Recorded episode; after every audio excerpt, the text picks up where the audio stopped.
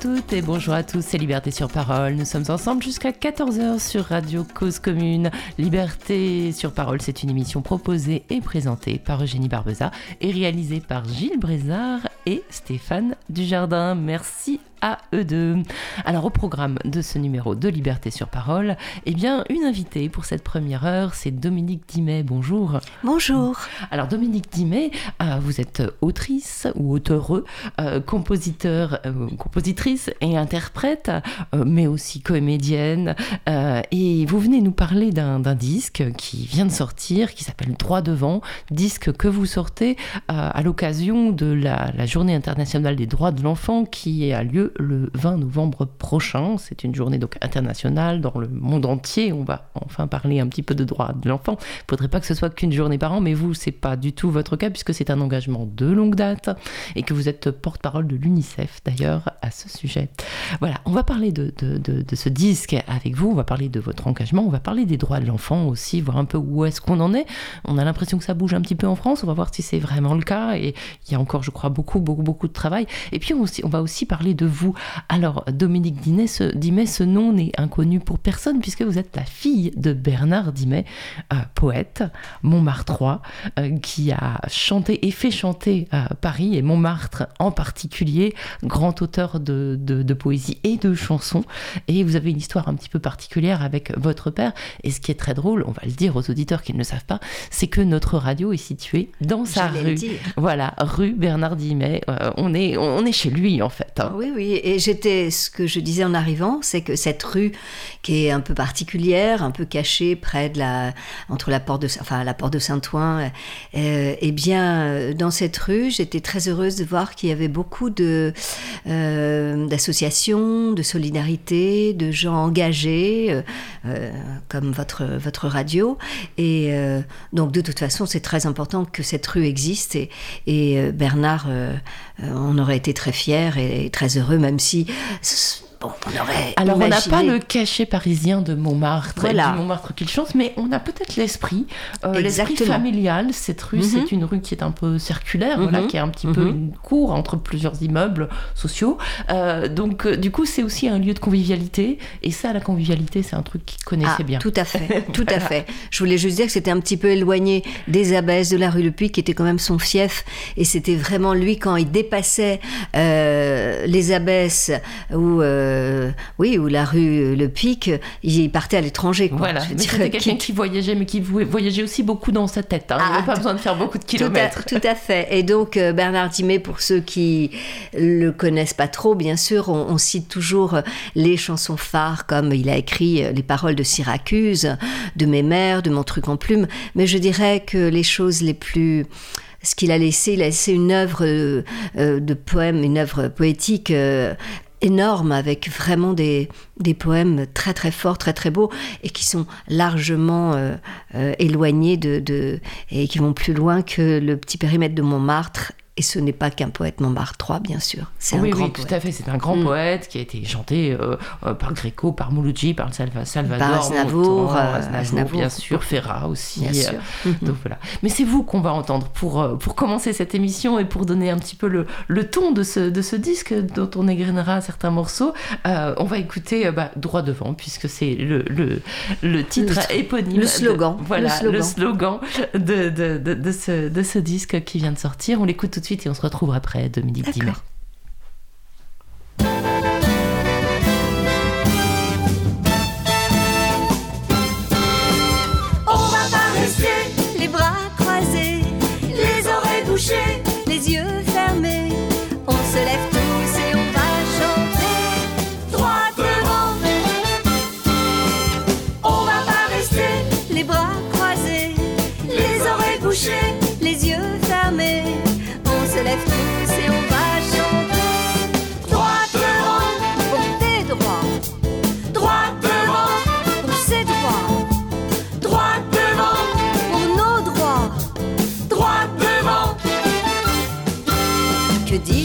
enfants exclus qui manquent d'amour et sont battus, qui n'ont pour maison que la rue, on leur dit. Ceux qui veulent apprendre à lire, à jouer, rêver, et écrire, qui n'imaginent pas l'avenir, on leur dit. Droit devant.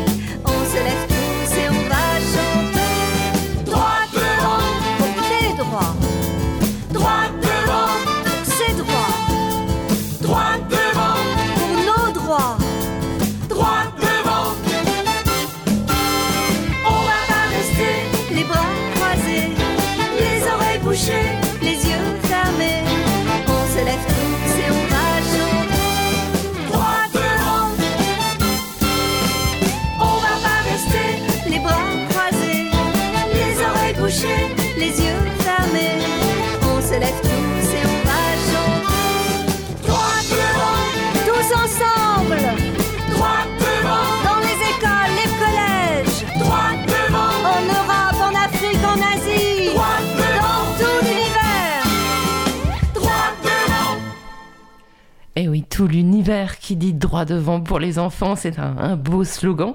Euh, une chanson que vous avez chantée euh, avec. euh, c'est pas celle-là que vous avez chantée avec d'autres chanteurs connus? Avec, non, avec Igelin, avec Ah. mon ami Jacques Igelin. Non, c'était la chanson C'est le droit des enfants. Voilà. Et c'était pour les 20 ans de la Convention des droits de l'enfant. Et c'est un souvenir extraordinaire parce que d'abord, c'était suite à une année où j'avais fait une- toute une tournée dans des régions de France, où j'avais rencontré les enfants qui avaient appris les chansons et qui sont venus après euh, pour ces deux grands concerts au Cirque d'hiver, avec aussi des enfants qui sont venus euh, euh, d'Afrique, de Russie, enfin bon. Et j'avais la chance d'avoir Jacques, aussi un autre ami qui n'est plus là, Albert Jacquard, Ouais. ou, qui nous a dit un, texte absolument merveilleux. Il y avait Nicole Croisy, qui est, sublime, parce que franchement, quelle pêche elle a. Enfin, c'était un moment très fort, et, euh, euh, cette fête des 20 ans de la Convention des droits de l'enfant a été une- un, un très grand moment que je voudrais renouveler. Voilà, eh ben, j'ai retrouvé la même énergie dans cette chanson-là, Oui, droit devant. exactement. Ce, ce Oui, oui, côté oui. euh, à Faut y la aller. fois joyeux et il faut y aller. On, va revenir sur les droits des enfants, mais on va parler un peu de votre enfance à vous, Dominique Dimet, qui était un peu particulière, avec un père que vous avez rencontré sur le tard, une mère institutrice, c'est ça? Exactement. Moi, j'ai, comme beaucoup de, j'imagine, beaucoup d'enfants, euh, été élevée seule par ma maman. Mais la particularité, c'est que je ne savais pas qui était mon père. C'était, euh, voilà, je respecte. euh, C'était un secret. C'était un secret. Et euh, on, on sait que c'est pas facile de grandir sans savoir qui est son père. Euh, on le cherche partout, hein. enfin on le cherche à travers euh, les rencontres qu'on fait. Et mais on, je le cherchais pas, hein, j'étais pas. euh, je, je, Vous je aviez des indices hein? Non, j'avais aucun indice. Aucun indice. Mais ce qui était troublant, c'est que euh, moi, depuis que j'avais 4 ans, je faisais que je, je chantais. Et euh, on n'avait pas la télé, on avait juste la radio. euh, et, je chantais à 4 ans. Je chantais des chansons de Brassens, Brel, dont je, je chantais Les bourgeois, c'est comme les cochons. Je comprenais, je comprenais absolument rien de ce que je disais. Bon Mais choix quand même. hein. Ouais, c'était un bon choix. En plus, tous les trucs étaient des bons choix.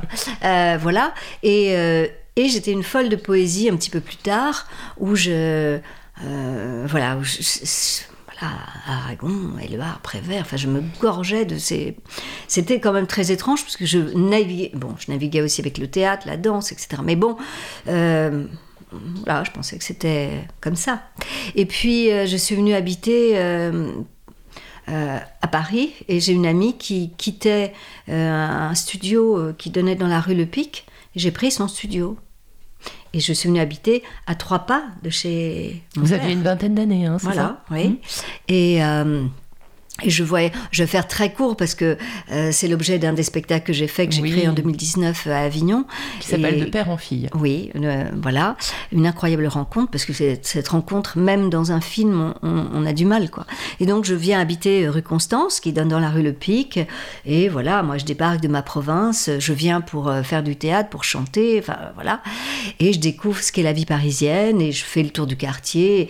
Et à ce moment-là, on va dire que c'était encore un quartier. euh, euh, pas trop touristique et où il y avait euh, tous les tous les commerçants. C'était très familial, très convivial, très voilà. Et je, commençais au bout de 6-7 mois euh, à avoir des visages euh, euh, que je retrouvais souvent dont celui d'un gros bonhomme barbu euh, que je voyais toujours descendre la rue Le Pic. Enfin, je le voyais pas tous les jours, mais presque, et, qui me faisait un grand sourire. Moi, j'étais persuadée que c'était un peintre parce que dans ma petite tête, euh, un, un- À un Montmartre, gros il y avait bonhomme. des peintres. Voilà, non, mais il descendait de la place du Tertre, il était gros, il avait de la barbe. Et je sais pas pourquoi, c'était l'image du peintre. Bon, voilà. Et puis, euh, et après, l'histoire est totalement délirante parce que, euh, mais je pensais pas, euh, je pensais à rien. hein. J'étais là, je découvrais Paris, je bouffais Paris parce que c'était, je prenais des cours chez Jean-Laurent Cochet, donc j'étais, tout était nouveau pour moi. hein. J'arrivais de, de Châteauroux, c'était quand même la province, le pays de Depardieu et euh, la ville de Depardieu. Et puis un jour, bah, j'ai vu euh, assez rapidement, euh, je sais plus, euh, quelques mois plus tard, on va dire quand même, j'ai vu des affiches euh, sur les colonnes Maurice avec la tête de ce, ce mec, quoi. Et euh, je me suis dit, bon, bah, c'est bizarre, qu'est-ce qui. Et les commerçants, tous les commerçants de la rue Le Pic, c'était. Ils le connaissaient, c'était Nanar, quoi. C'était Mhm. Nanar, nanan. Et. Et, j'ai entendu une conversation un jour dans la boulangerie en disant Ah, ben j'y suis allée, c'était Salle Playel. Oh là là, c'était formidable, mais ces textes et tout. Donc je comprends, je crois que c'est un chanteur, et en fait j'y vais. Je me paye euh, la place, j'y vais, et après la suite est hallucinante, puisque je me retrouve euh, chez Michou avec lui, et avec l'équipe, euh, avec son éditeur, etc. Je Attendez, passe- attendez, comment vous passez de simple spectatrice qui a payé sa place jusqu'à chez Michou avec l'équipe? Parce que euh, à la fin, d'abord pendant tout le spectacle, je suis bouleversée. Alors ça, euh, ça ne s'explique pas. C'est-à-dire que je reçois ces mots et ces poèmes, je pleure. Je suis d'abord parce que moi, j'avais jamais vu les poètes. Pour moi, ils étaient. D'abord, je découvre que c'est un, homme qui dit des poèmes. Il est tout seul sur une sur, le plateau. Il y a un pauvre projecteur. Il a rien. hein. Aujourd'hui, ça n'existe plus. Il a rien. Il a un, micro devant lui et pendant une heure et demie, il embarque les gens. Les gens sont aussi embarqués que moi. Moi, d'une façon différente, puisque ça résonne, je sais pas pourquoi, je voilà. Et à, à la fin, tout le monde vient acheter le disque, le 33 tours, etc., ou le livre, je sais plus ce que c'était. Et moi, j'ai envie d'aller dire, euh, oui, parce que ce que je voulais dire, c'est que j'avais jamais vu un poète vivant. Moi, je connaissais que des poètes morts. Ben quoi. oui, voilà. Donc là, je vois un poète vivant qui vient dire ses textes et qui embarque tout le monde, qui embarque des jeunes, des vieux, des moins jeunes, des... et qui m'embarque moi d'une façon euh, où je pleure, je pleure. Et, donc, je suis dans le hall de la salle Playel où tous les gens font la queue et je. Et je me dis, est-ce que je reste? Non, je vais m'en aller, mais j'ai quand même besoin d'aller dire que ça m'a bouleversée. Et je, reste la dernière. Je vais pas acheter, en plus, c'est vrai que j'ai pas de sous. Euh, donc, je passe la dernière. Et puis, euh, c'est au moment où euh, euh, son équipe, l'éditeur euh, Michel Céline, l'appelle pour dire Allez, on y va, euh, Nanar, on y va. Et moi, je viens juste lui dire que j'ai- pleuré. Et il me dit Oh, bah, c'est quand même dommage de faire pleurer une si, une si jolie fille, je sais pas quoi. Puis il me dit Bah, t'es toute seule, tu veux venir casser la graine avec nous dit oui. Et ça, longtemps, je me suis demandé pourquoi j'avais dit oui. Et je me retrouve donc chez Michou. Alors ça aussi, c'est un univers euh, que je découvre, quoi. Euh, D'ailleurs, euh, fabuleux, parce que c'est la classe. C'était extraordinaire.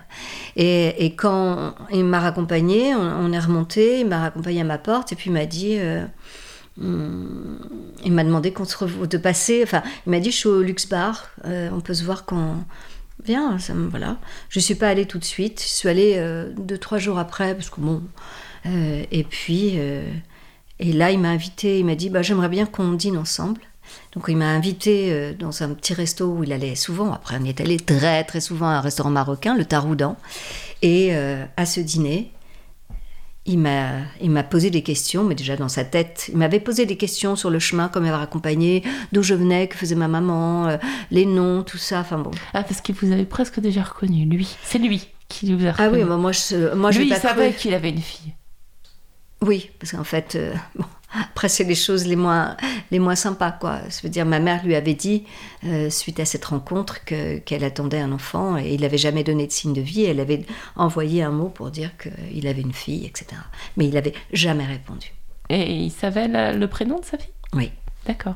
Donc peut-être que le prénom lui a dit quelque chose. Voilà, tous les éléments. Et quand il m'a avoué ça, il m'a dit ça euh, dans ce restaurant, euh, moi, je j'ai eu qu'une envie, euh, c'était de, de- partir en courant. Je me suis dit, il est taré. Il est taré, ce mec. Donc, il a fallu que je prenne, que j'appelle ma mère. Il n'y avait pas de portable, machin. Écoute, le lendemain, je l'ai appelée et elle m'a dit que c'était la vérité. Mais, mais pour moi, ça a été très dur. Parce qu'à la fois, j'avais tellement rêvé d'un autre père. Euh, c'était difficile. hein. Enfin, je veux dire, c'était un gros bonhomme euh, qui sentait le, le vin, qui clopait comme c'était pas permis. On voit pas tout de suite. euh, Il y a écrit poète. Hein. C'est faut aller. euh, Ah, mais vous l'aviez déjà vu sur scène quand même. C'est-à-dire que Oui, oui, oui, il y mais avait enfin- l'ivrogne, parce que c'est lui qui se qualifie comme Oui, ça. Pourquoi oui. pas Ouais. Voilà, l'ivrogne, euh, Voilà. il mais- fallait mais se, a- se découvrir, c'est ce qu'on a fait jusqu'à sa mort. On s'est découvert l'un et l'autre.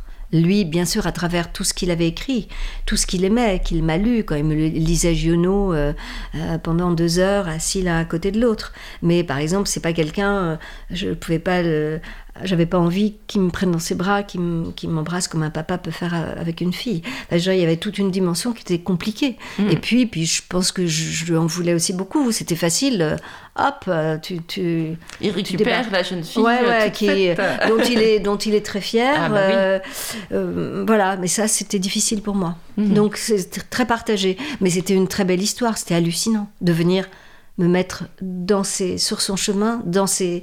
euh, Oui, et surtout que ce soit lui qui fasse le premier pas, Ouais. parce que souvent c'est les enfants qui recherchent leurs euh, leurs parents. Ouais. Et, et là, il, il savait quelque part s'il se souvenait très bien de votre prénom, si Oui. s'il a euh, voilà, s'il a saisi la chance de vous rencontrer, c'est que Bah, quelque part la graine était plantée dans sa tête à lui. Oui, mais euh, euh, moi, je pense que les indices, euh, Châteauroux, le prénom de ma mère, ma mère, euh, son métier, enfin tout ça, euh, euh, c'était tous les indices étaient bons. Mm, mm. Mais euh, c'était très très particulier et très bouleversant. Et j'ai mis beaucoup d'années après. Une fois qu'il a disparu, j'ai quitté Montmartre. Je pouvais plus parce que euh, je le voyais vraiment partout, quoi. Surtout que il se voyait. Il était très euh, très imprimé euh, dans ce périmètre euh, rue Le Pic, les Abbesses et rue Germain Pilon, puisque c'était son, son Son triangle. son triangle. euh, voilà, et après j'ai quitté le quartier et je j'avais plus envie d'en entendre parler. Je pouvais plus, c'était trop difficile. Et Mais alors ça a été combien d'années de compagnonnage parce qu'il est mort assez jeune hein trois ans et demi, Ah quatre oui, ans. donc c'est pas c'est pas si long. Il a fallu voilà, ça a été ça a été une Oui. histoire. euh, j'allais Oui. dire une histoire d'amour, mais oui, entre un père et une fille, c'est une histoire d'amour euh, express. Voilà, express, compliqué, parce que fallait euh, ni l'un ni l'autre, nous n'avions les codes. Moi, je savais pas ce que c'était qu'un père, et surtout un père comme ça. Bah et lui, il savait pas. Il était d'une maladresse et d'une. C'était un ours. Mhm. C'était vraiment. Donc c'était compliqué. Et jamais il m'a dit un truc. Il me disait que des choses devant moi. Il me disait que des choses presque cassantes, Et derrière, il, oh, il m'encensait, etc. Il était venu me voir. J'avais joué au théâtre de la ville. Euh, il était extrêmement fier. J'avais joué au Bonheur des Dames de Zola. Enfin bon, j'étais pas toute seule. Et euh, il avait fallu qu'il me casse, mais c'était parce qu'il avait de la maladresse et de la pudeur. Il était extrêmement pudique.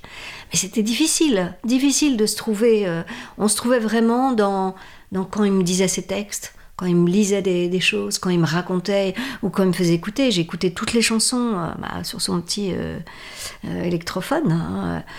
C'était des après-midi. ça, c'était c'était très fort et très étrange. Et vous avez décidé après de, de chanter ces textes aussi? Vous en avez Oui, chanté bien sûr. Oui, oui, bien sûr. Eh bien, on va en écouter un. Paris par cœur. Ah, Je crois petit que c'est par voyage. vous, il me semble. Hein. Je... Où est-ce que c'est par lui? Oui, allez, Paris par cœur. Je vais vous dire tout de suite.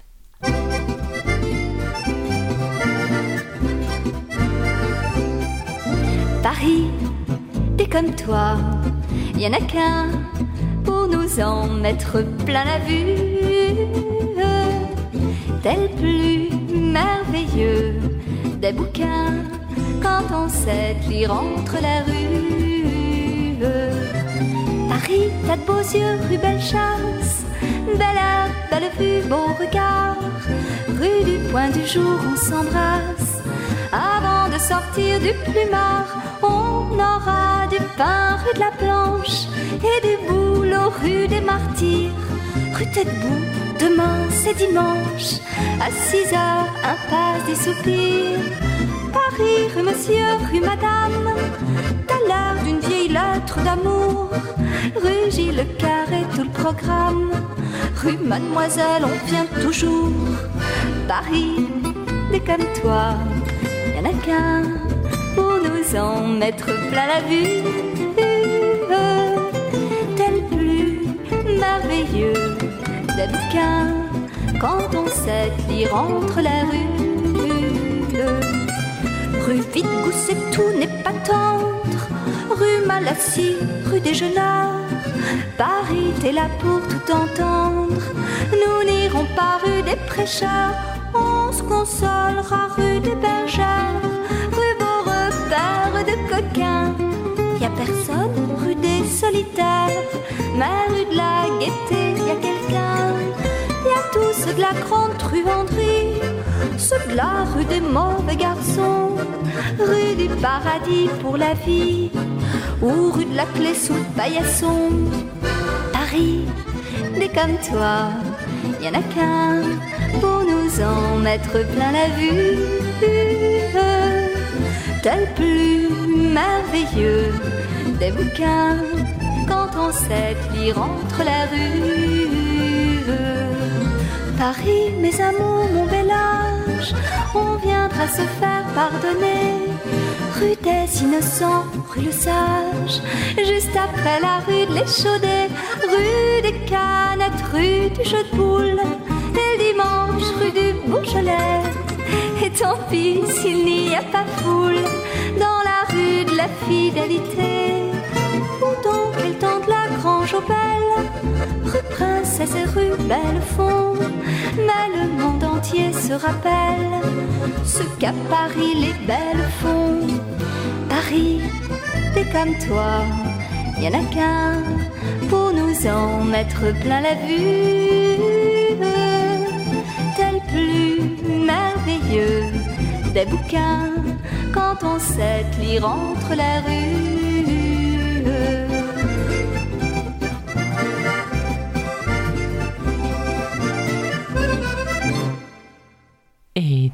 Euh, voilà, c'était Dominique Dimet qui chantait Bernard Dimet. Euh, voilà, Paris. Euh, forcément, il faut chanter les rues de Paris. Il faut chanter, voilà. Et quand, comment vous avez, euh, comment s'est fait l'héritage en fait, l'héritage littéraire? Vous avez pris en main cette œuvre à un moment, bon, que d'autres illustres hein, avaient déjà chanté, etc. Comment vous avez décidé de, voilà, de, de- de faire vivre aussi cette, cette mémoire de ce poète? Bah, D'abord, ça me paraissait euh, normal et euh, dans l'ordre des choses que je porte euh, et que j'aille chanter euh, euh, les chansons, les poèmes. Euh, j'ai fait, j'ai fait un très bel hommage. Je suis fâchée avec les dates, mais enfin bon, à l'Olympia, Jean-Michel Boris, euh, évidemment que Bernard m'avait fait rencontrer. Je ne vais pas dire mon père, hein, parce que je ne sais pas le dire ce mot. On n'apprend pas à dire mon père en quatre ans. Mais, Mais- ceci dit, vous portez son nom, ce, que, Oui, qui n'a pas toujours voilà. été le cas. non, c'est sûr. Et euh, donc, euh, pendant toute la période où on- nous étions ensemble, c'est vrai que pour rattraper le temps perdu, il m'a fait rencontrer plein, plein de gens, plein d'artistes. Voilà, à Salvador, à Znavour. euh, et nous allions très, très régulièrement à l'Olympia aux premières. Et Jean-Michel Boris, qui n'est plus là non plus, euh, était un, monsieur délicieux et très à l'écoute et très soutenant. Et il m'avait euh, permis de faire euh, un hommage à, mon père, euh, un 10 mai. euh, un 10 mai, alors je vais dire 94 peut-être, je sais plus si je me trompe pas, je pense que c'est 94, euh, on va dire, c'est ça. Et euh, donc là où j'interprétais, où j'avais d'autres invités, euh, comme euh, Philippe Léotard, enfin des, des gens assez, euh, assez extraordinaires et assez, avec une personnalité euh, très forte. Et euh, oui, moi je voulais porter les chansons. Alors, euh, quand j'étais à, à ce moment-là, donc j'étais plus jeune et c'était pas, il y avait plein de textes que je pouvais pas, j'étais pas assez entre guillemets mûre. Il y a beaucoup de choses pour des pour des hommes. Oui. Euh, donc je suis allée, euh, j'ai fait cet album euh, là qu'on vient d'entendre, où il y a Paris par cœur, avec un choix de, de chansons qui me convenaient. Euh, D'ailleurs, des choses que j'avais envie de défendre, comme L'amour et la guerre, qui est une Mhm. chanson euh, qui a toute son actualité et qui ne vieillit pas, et euh, ou des belles chansons comme Mais si je n'ai rien, dont Francis Lay avait fait la musique, une très très jolie chanson. Mhm. Donc, petit à petit, c'était ma façon de, à moi, oui, cet héritage, mais c'était surtout euh, pouvoir les faire vivre dans, avec une, une jeune chanteuse, euh, qui était moi, Mhm. et, et de les porter, et avec légitimité, puisque, euh, puisque je suis la fille. Donc, et je continue, et je, je trouve que c'est euh, euh, que c'était très important que moi, je, je m'habille un peu des, des chansons de, euh, de mon père et, et que je les chante, et je continuerai toujours. Hmm. Eh ben oui, il y a eu, alors euh, j'étais étonnée en préparant l'émission, j'ai vu qu'il euh, il y a eu une émission de télévision de Pascal Sevran euh, sur Bernard Dimet, mais, mais une émission vraiment magnifique, très complète. Et il Ah avait, il a- voilà, cet homme qu'on pouvait aimer ou ne pas aimer, on pouvait trouver ces, ces émissions ringardissimes, mais néanmoins, il y avait cette place pour la poésie et voilà, et ce goût des mots. Exactement. Et puis, on va dire que ces émissions euh, qui, qui manquent aujourd'hui, enfin, une, une émission de ce genre manque Mm. beaucoup, enfin, qui vient saluer euh, la chanson populaire, euh, qui vient saluer des auteurs et des jeunes interprètes. C'est Ouais. ça qui était Oui, oui, formidable. Et je me souviens très bien de cette émission euh, euh, sur mon père, euh, qui était, c'était vraiment complet. Ça donnait, pour ceux qui ne le connaissaient pas, c'était vraiment une découverte. Et, et ce rendez-vous de la chanson était, pour moi, euh, essentiel. On a besoin de chansons populaires. Euh, à n'importe quel âge, la chanson, c'est c'est l'émotion, c'est le cœur, c'est les souvenirs. Ça nous, ça nous euh, remet dans, dans des choses qu'on a vécues. Euh, enfin, et et d'abord, la chanson, on l'a depuis qu'on est dans le ventre de notre maman jusqu'à temps qu'on on meurt, on chante. Les chansons sont là tout le temps. Qu'est-ce qu'on fait quand on attend un bébé? Bon, On lui chante des chansons. Ouais. On va rechanter après dès qu'il va être là parce que ça va être le moyen de euh, qu'il se repère euh, aux voix, etc. Enfin, moi, je suis fascinée par la chanson. On- La ritournelle. La chanson, ritournelle, la chanson, La, euh, la- la marche du monde, en fait. Exactement. Et puis aussi, là je fais le parallèle avec mon, métier, c'est que la chanson c'est un véhicule extraordinaire pour passer des messages. Et euh, d'une façon euh, joyeuse, d'une façon... On touche à la fois le cœur et à la fois le cerveau. hein, je veux dire, c'est les, deux. Et, on peut... On peut bouger beaucoup les choses avec les chansons. Et d'ailleurs, si on regarde, la chanson, elle est partout aussi. Dans, la mani- dans les manifestations, elle est dans, dans les moments euh, de départ des gens, on va chanter, dans les moments de fête, dans les moments... Ça, ça balaye toutes nos vies. Hmm. Et, et imaginons, enfin là je pense, je pense aux, aux musiciens et aux musiciennes, surtout afghanes, qu'on prive, mais, mais je pense que c'est euh, hommes et femmes, qu'on prive de musique, qu'on prive de chansons, Ah, mais compris toute la population afghane. compris toute la de- population Ah. afghane.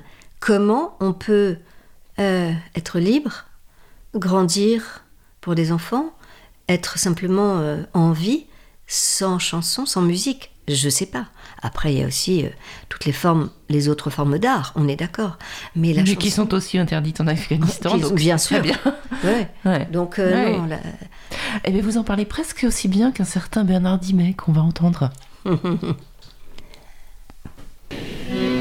Moi qui fais des chansons depuis bientôt 20 berges, comme d'autres s'amusent à faire des mots croisés, cultivant le jardin où fleurit ma gamberge, je tire mon chapeau à ceux qui sont passés, à ceux qui trimbalaient au fond de leur musette des mots qui méritaient cent fois le Panthéon, qu'on chantait dans les rues histoire de faire la quête sur les places de Paris à coups d'accordéon entre euh, Nini Pot de Chien, la fleur de la Bastille, et Prosper et hop et parlez-moi d'amour.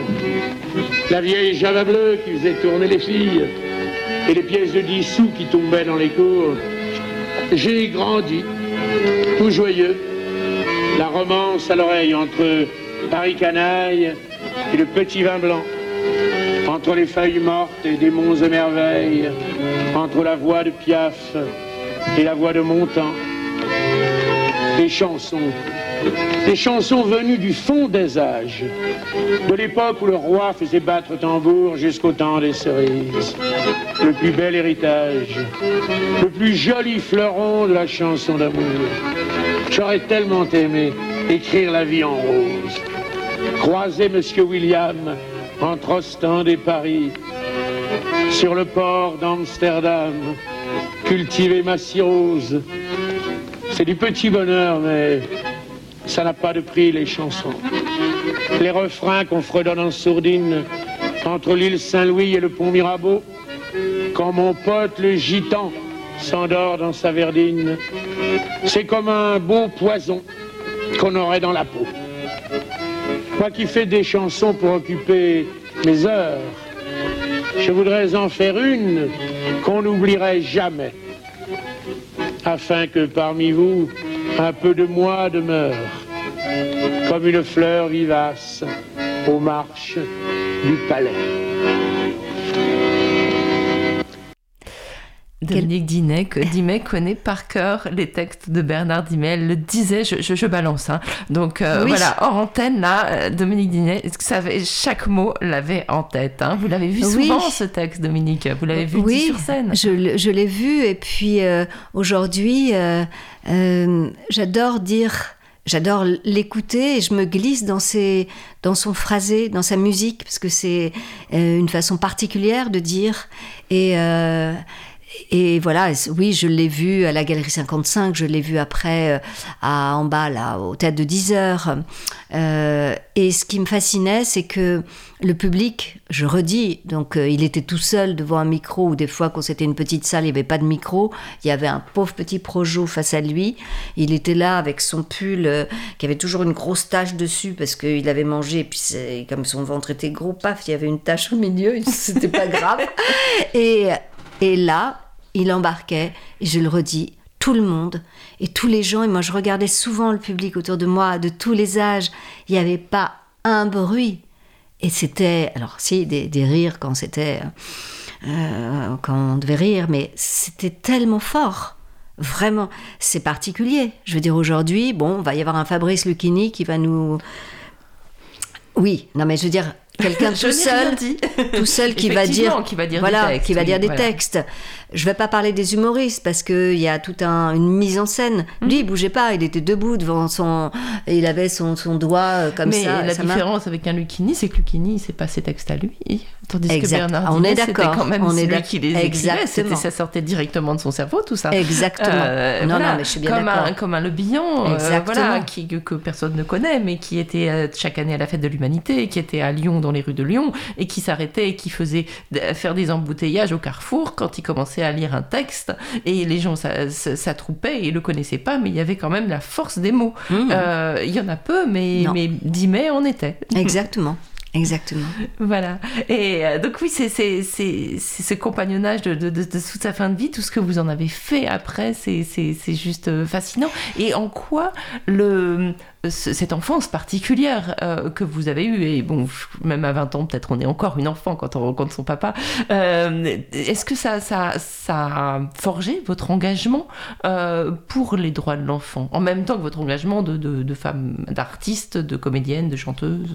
Alors je dirais que quand on vit seul avec une mère, qu'on ne connaît pas son père, c'est sûr que c'est pas confort, c'est pas confortable.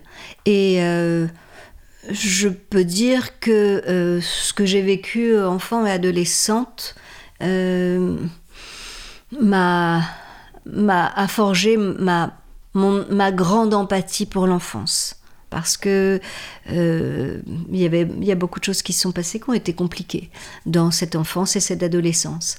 Et, et je me suis euh, euh, oui tournée très vite vers l'enfance l'enfance des enfants mais l'enfance aussi des adultes parce que elle existe et et je la sens très fort. Enfin voilà. Donc je pense que oui mon histoire ne serait pas la même si j'avais été élevée dans une famille euh, avec un père et une mère euh, euh, très rassurants, très sécurisants, très protecteurs. Hmm. Et, et ce qui n'empêche pas que j'ai reçu de l'amour, mais euh, Il y voilà. a peut-être aussi cette idée de, de briser la chaîne. Vous dites votre grand-mère avait euh, eu un enfant, on va dire illégitime. Mhm. Enfin, en gros, elle avait, Mhm. euh, son enfant n'avait pas été reconnu par par le Mhm. père. Votre mère, pareil. Et, et, et peut-être que l'idée, c'est de, de dire stop aussi à ça, de dire on arrête cette malédiction des femmes de ma de ma, de ma famille. Ou- Peut-être qu'on Oui, je pense que c'est surtout le, le- la situation des filles, très vite, des, des filles et des femmes, dans leurs droits, dans leur liberté, euh, euh, dans... euh, je- très vite, je l'ai, je l'ai ressenti, je l'ai vécu. Je, euh, par exemple, le, le droit au corps, la liberté de son corps, Ouais. c'est quelque chose que j'ai ressenti et j'ai vécu comme beaucoup de filles, sans, sans rentrer dans les détails, mais euh, où je n'ai pas été respectée, où j'ai. Voilà. euh, et jusqu'à il n'y a pas très longtemps encore, euh, le MeToo, je le partage et je pourrais être dans la liste, mais On est nombreuses. on est très très nombreuses.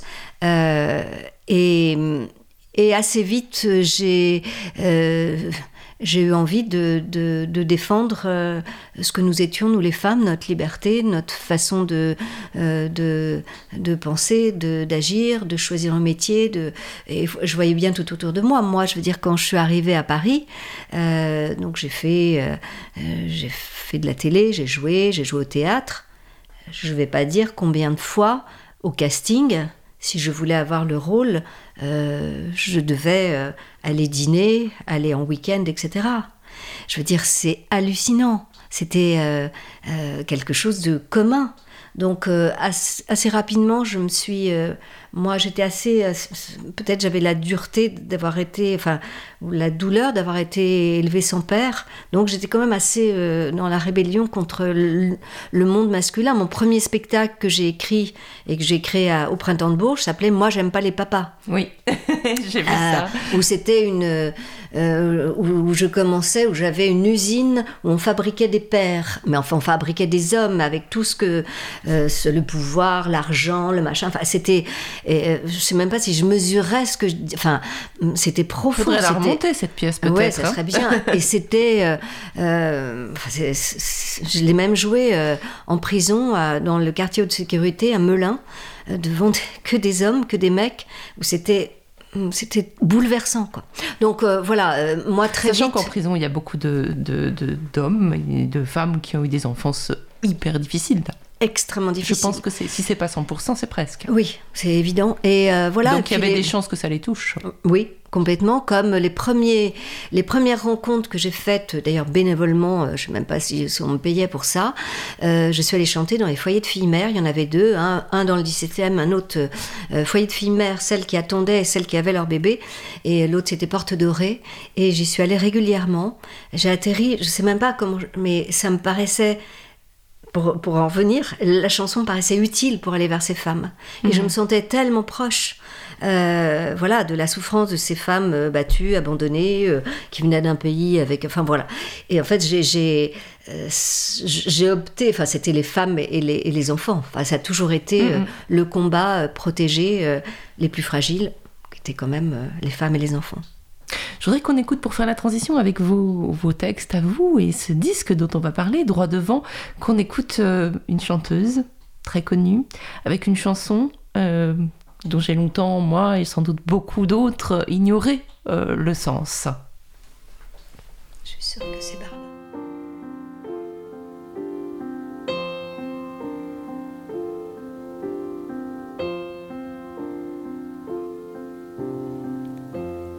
beau jour, ou peut-être une nuit, près d'un lac, je m'étais endormi. Quand soudain, semblant crever le ciel, et venant de nulle part, surgit un aigle noir, lentement les ailes déployées. Lentement, je le vis tournoyer. Près de moi, dans un bruissement d'ailes, comme tombé du ciel, l'oiseau vint se poser. Il avait les yeux couleur rubis et des plumes couleur de la nuit? À son front brillant de mille feux, l'oiseau roi couronné portait un diamant bleu. De son bec, il a touché ma joue. Dans ma main, il a glissé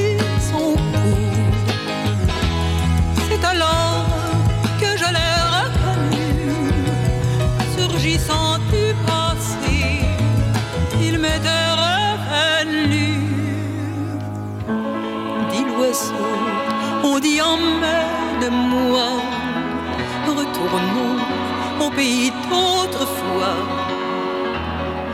Comme avant, dans mes rêves d'enfant, pour cueillir en tremblant des étoiles, des étoiles. Comme avant, dans mes rêves d'enfant,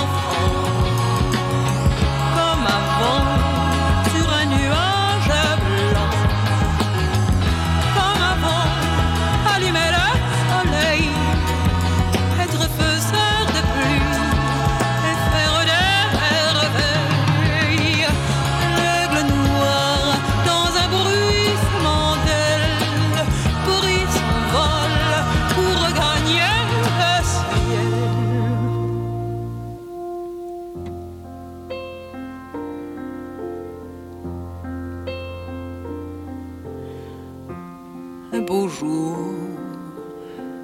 ou peut-être une nuit près d'un lac je m'étais endormi quand soudain semblant crever le ciel et venant de nulle part surgit un aigle noir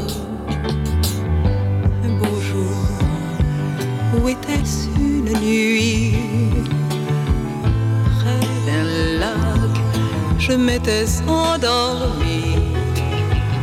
Quand soudain, semblant crever le ciel Et venant de nulle part, surgit un aigle noir Un beau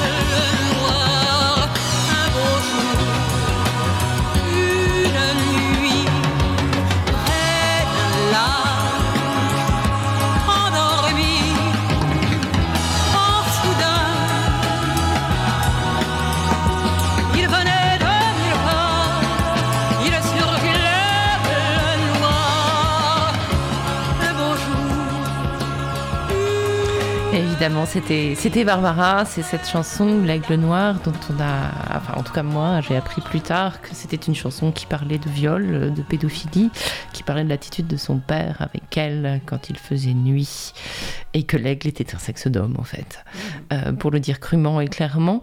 Euh, et, et donc Barbara, comme sans doute beaucoup de femmes, beaucoup d'artistes, ont transcendé euh, ce qu'elles ont vécu dans leur dans leur œuvre parce que parce qu'avec une chanson on peut tout dire on peut dire plus facilement peut-être Tout à fait. Et, et dans l'album Droit devant, j'ai mis une chanson que j'avais déjà euh, sortie, mais j'ai voulu la remettre dans cet album, euh, qui s'appelle cette chanson s'appelle Pas une poupée. c'est celle qu'on va écouter juste après Ah bon? Et euh, et parce que la manière, je l'ai beaucoup chantée devant, avec des enfants. Et à chaque fois, c'est passé, d'abord à chaque fois, euh, dans les projets que je fais, euh, je fais parfois des projets avec des enfants qui chantent sur scène avec moi. Je leur donne la parole, justement, c'est un des droits qui leur manque. Et euh, à chaque fois qu'on a parlé de ce sujet, une fois que j'ai eu chanté la chanson, il y a toujours un enfant qui qui s'est confié, qui avait soit qui vivait une situation, on va dire incestueuse, pas forcément heureusement, à chaque fois quelque chose d'aussi dramatique, mais qui était dans, dans, dans une ambiance comme ça. Et ça a permis de, euh, après avec, les, avec la directrice de l'école, avec euh, un psy, etc., de saisir euh, cette situation. Donc c'est important. Et la chanson, elle, elle atténue aussi la violence du propos. Je trouve que c'est une passerelle vers la parole c'est une passerelle vers, vers la parole et ça permet de, euh, oui, je dis pas de dédramatiser, mais quand même d'aller d'aller en parler. C'est comme, je sais pas, quand on parle du corps, euh, quand moi je discute beaucoup avec les enfants sur ce droit justement de, de son corps, c'est son trésor. C'est ce que disait Dolto. Mon corps, c'est mon trésor. Ça, c'est une phrase très simple pour les enfants et ils comprennent. Et euh, on, peut aller parler de, tout ce qui est sexualité, euh, être protégé de toutes les violences. Je pense que c'est pas tabou et une chanson peut justement euh, servir à engager la discussion sur des sujets aussi euh, importants. Hmm. Oui, et sachant que voilà, beaucoup d'enfants sont, sont, sont, touchés au sens propre comme au Mhm. figuré. Mhm. Euh, on l'a vu avec ce qui vient de se révéler Oui, euh, et dans l'Église, euh, sachant que c'est voilà, c'est- absolument euh, faramineux le nombre de, de, Mhm. de, de, de- de victimes. Bon, c'est aussi assez euh, incroyable qu'il y ait cette reconnaissance malgré tout, Mm. euh, que ça était temps. sort- il était Mhm. bien sur temps, euh, sachant que voilà, le- la famille reste aussi un endroit euh, qui n'est pas forcément un endroit de sécurité, puisque c'est là forcément que Avant les- tout. avant tout, hein. Donc voilà, il y a, il y a encore énormément de, de, de- de travail pour que, pour que le, Mhm. le- les maltraitances faites aux enfants voilà, soient peut-être sortent du, à la fois du tabou et puis sortent de l'impunité aussi. Plus on en parlera, euh, plus euh, bah, les gens qui seraient tentés peut-être de se laisser aller à des pulsions ou à des, des- à des actes malveillants ou, ou illégaux euh, bah, sauront que ce n'est pas possible, sauront qu'il reste quelque chose, Oui. sauront qu'il y a la loi. Exactement. Et je pense que tout passe par. faut éduquer les, éduquer les enfants, bien sûr, à tout ça. Je pense que moi, tous ces enfants que je rencontre régulièrement, à qui je, parle de tous ces sujets, qui sont, euh, que ce soit la violence euh, physique, la violence des mots, qui est, qui est quand même très courante. Je veux dire, euh, je, je- rencontre des enfants qui sont forcément dans des quartiers difficiles. La proportion d'enfants qui sont frappés et qui sont insultés ou qui sont euh, mis à l'écart avec des mots, des mots qui blessent, euh, c'est assez incroyable. Et euh, je crois qu'en en expliquant à ces enfants qu'il y a une loi, qu'aujourd'hui on ne peut plus faire de violence, il y a une loi, c'est interdit de frapper un enfant, etc. Que les enfants déjà le sachent eux-mêmes, bon déjà c'est gagné j'espère pour eux quand ils seront adultes, mais euh, je pense que c'est, il faut éduquer les parents. Il y a des parents qui ne, qui ne savent pas ce qu'est un enfant, Bien qui ne savent pas Oui, comment. je crois qu'on peut pas faire sans les parents non plus. On peut Parce pas faire sans les parents, retirer bien un, sûr. un- enfant à ses parents, à moins que les violences soient bien sûr euh, graves, euh, etc., c'est aussi une grande violence. Parce que un enfant, c'est, on lui dit, d'accord, ce que fait ton père ou ta mère, c'est interdit, c'est mal. Mais en l'occurrence, qu'est-ce qu'il a d'autre, lui, comme cocon, à quoi se rac- raccrocher? Et, et parfois aussi, qu'est-ce qu'a d'autre un parent, euh, certes maltraitant aux yeux de la loi, euh, que son enfant pour se tenir debout? C'est, Mhm. compliqué, c'est des questions très, com- très complexes. Hein. pour ça, ça- moi, pour moi, je pense que tout passe par l'éducation des enfants. Donc euh, c'est sûr que ça sera gagné pour euh, les générations futures. De toute façon, tout ce qui se passe euh, là, on, on est tout ce qu'on dit aujourd'hui, qu'on ne disait pas il y, a, il y a 20 ans, que ce soit l'égalité des garçons et des filles, ça aussi, hein, Mhm. c'est- récent. Et ça, on le voit, euh, euh, euh, voilà, on- ça va se mettre en place. On voit que de plus en plus les, les femmes ont accès, alors avec beaucoup de réserves hein, sur, les, sur les salaires, etc. Là, mais ont accès de plus en plus à des métiers qui étaient jusque-là que réservés aux garçons, aux hommes. Donc il y a beaucoup de choses qui changent, mais euh, pas suffisamment. Et, et je pense que euh, en faisant ce travail, en informant, en sensibilisant sur les droits de l'enfant, et les enfants et les parents, euh, par exemple, le, le rapport qui a été fait sur les 1000 premiers jours, Absolument. ça, c'est formidable. Je veux dire, c'est essentiel pour des jeunes parents ou des futurs parents. Il y en a plein qui ne savent pas, il y a des choses qu'ils ignorent. Il faut, c'est éduquer, c'est euh, donner les, les outils pour, euh, pour comprendre euh, bah, que on n'éduque pas en, en tapant, que on ne touche pas son enfant, qu'il y a des gestes qu'on ne fait pas. Enfin, euh, je, je- pense que là, il y a un vrai travail et ça fait partie des droits de l'enfant. C'est sensibiliser à, à- aux droits. Alors, il y a des pays où ça va être, malheureusement, ce dont on parle, la violence et sexuelle et des mots et physique, elle est partout. A- je ne pense pas qu'il y ait un, pa- un pays exempt de, de, de, de, de- de ce- problème-là. Mais euh, euh, chez nous, ça va être, euh, je sais pas, dans un autre pays, Madagascar, je dis ça parce que je, je suis très attachée à Madagascar, la priorité, ça va être aussi droit à l'identité, avoir un nom, à, à l'identité. Il y a plein d'enfants qui naissent, Oui. qui n'ont pas d'identité. Droit à l'eau potable. ça va être une catastrophe, pas que à Madagascar.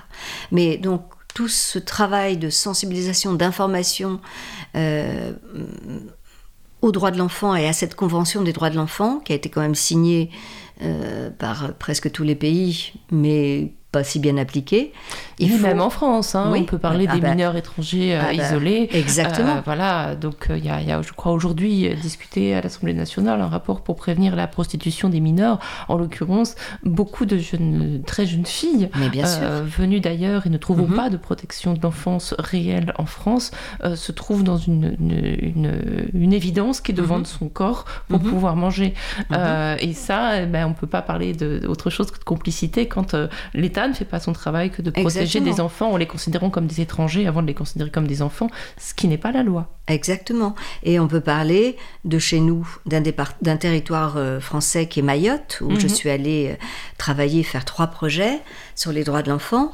Mayotte, c'est euh, c'est une catastrophe. Les enfants, euh, alors tout le problème avec les Comores, ok, mais Mhm. Les je enfants sais- sont mis en rétention, les enfants sont renvoyés dans des bateaux avec sais, des gens je qui ne sont pas leurs pères. Je Bien dis sûr, pour les je sais. auditeurs aussi de savoir oui, de bien quoi on sûr. parle.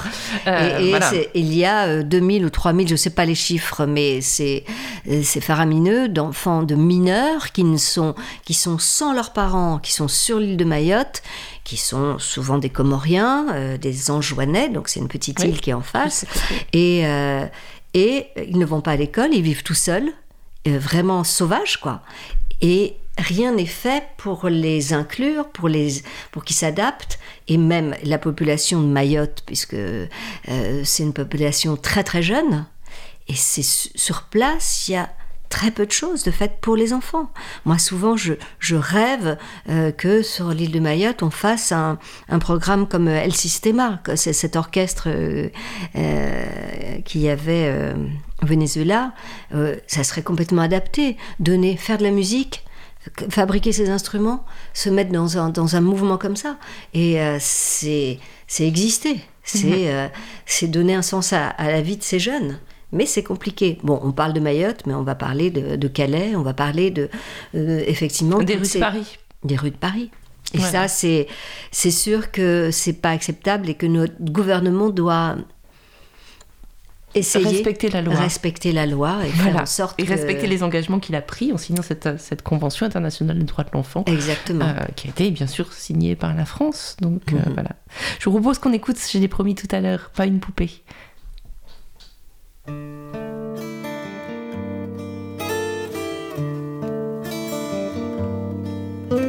À cinq ans, quelqu'un de ma famille m'a donné, couché dans un berceau blanc, une petite poupée. Puis il m'a dit, viens tous les deux, on va jouer à la déshabiller. Comme à la poupée, il a ôté mon gilet, ma jupe, mon soupule et mes cols enrayés. Dans mon lit, il s'est glissé sans me demander. Moi, j'étais obligée. Je suis pas une poupée, mon corps est à moi. Personne n'a le droit, droit de le toucher, de le regarder. Si je ne veux pas, je suis pas un objet.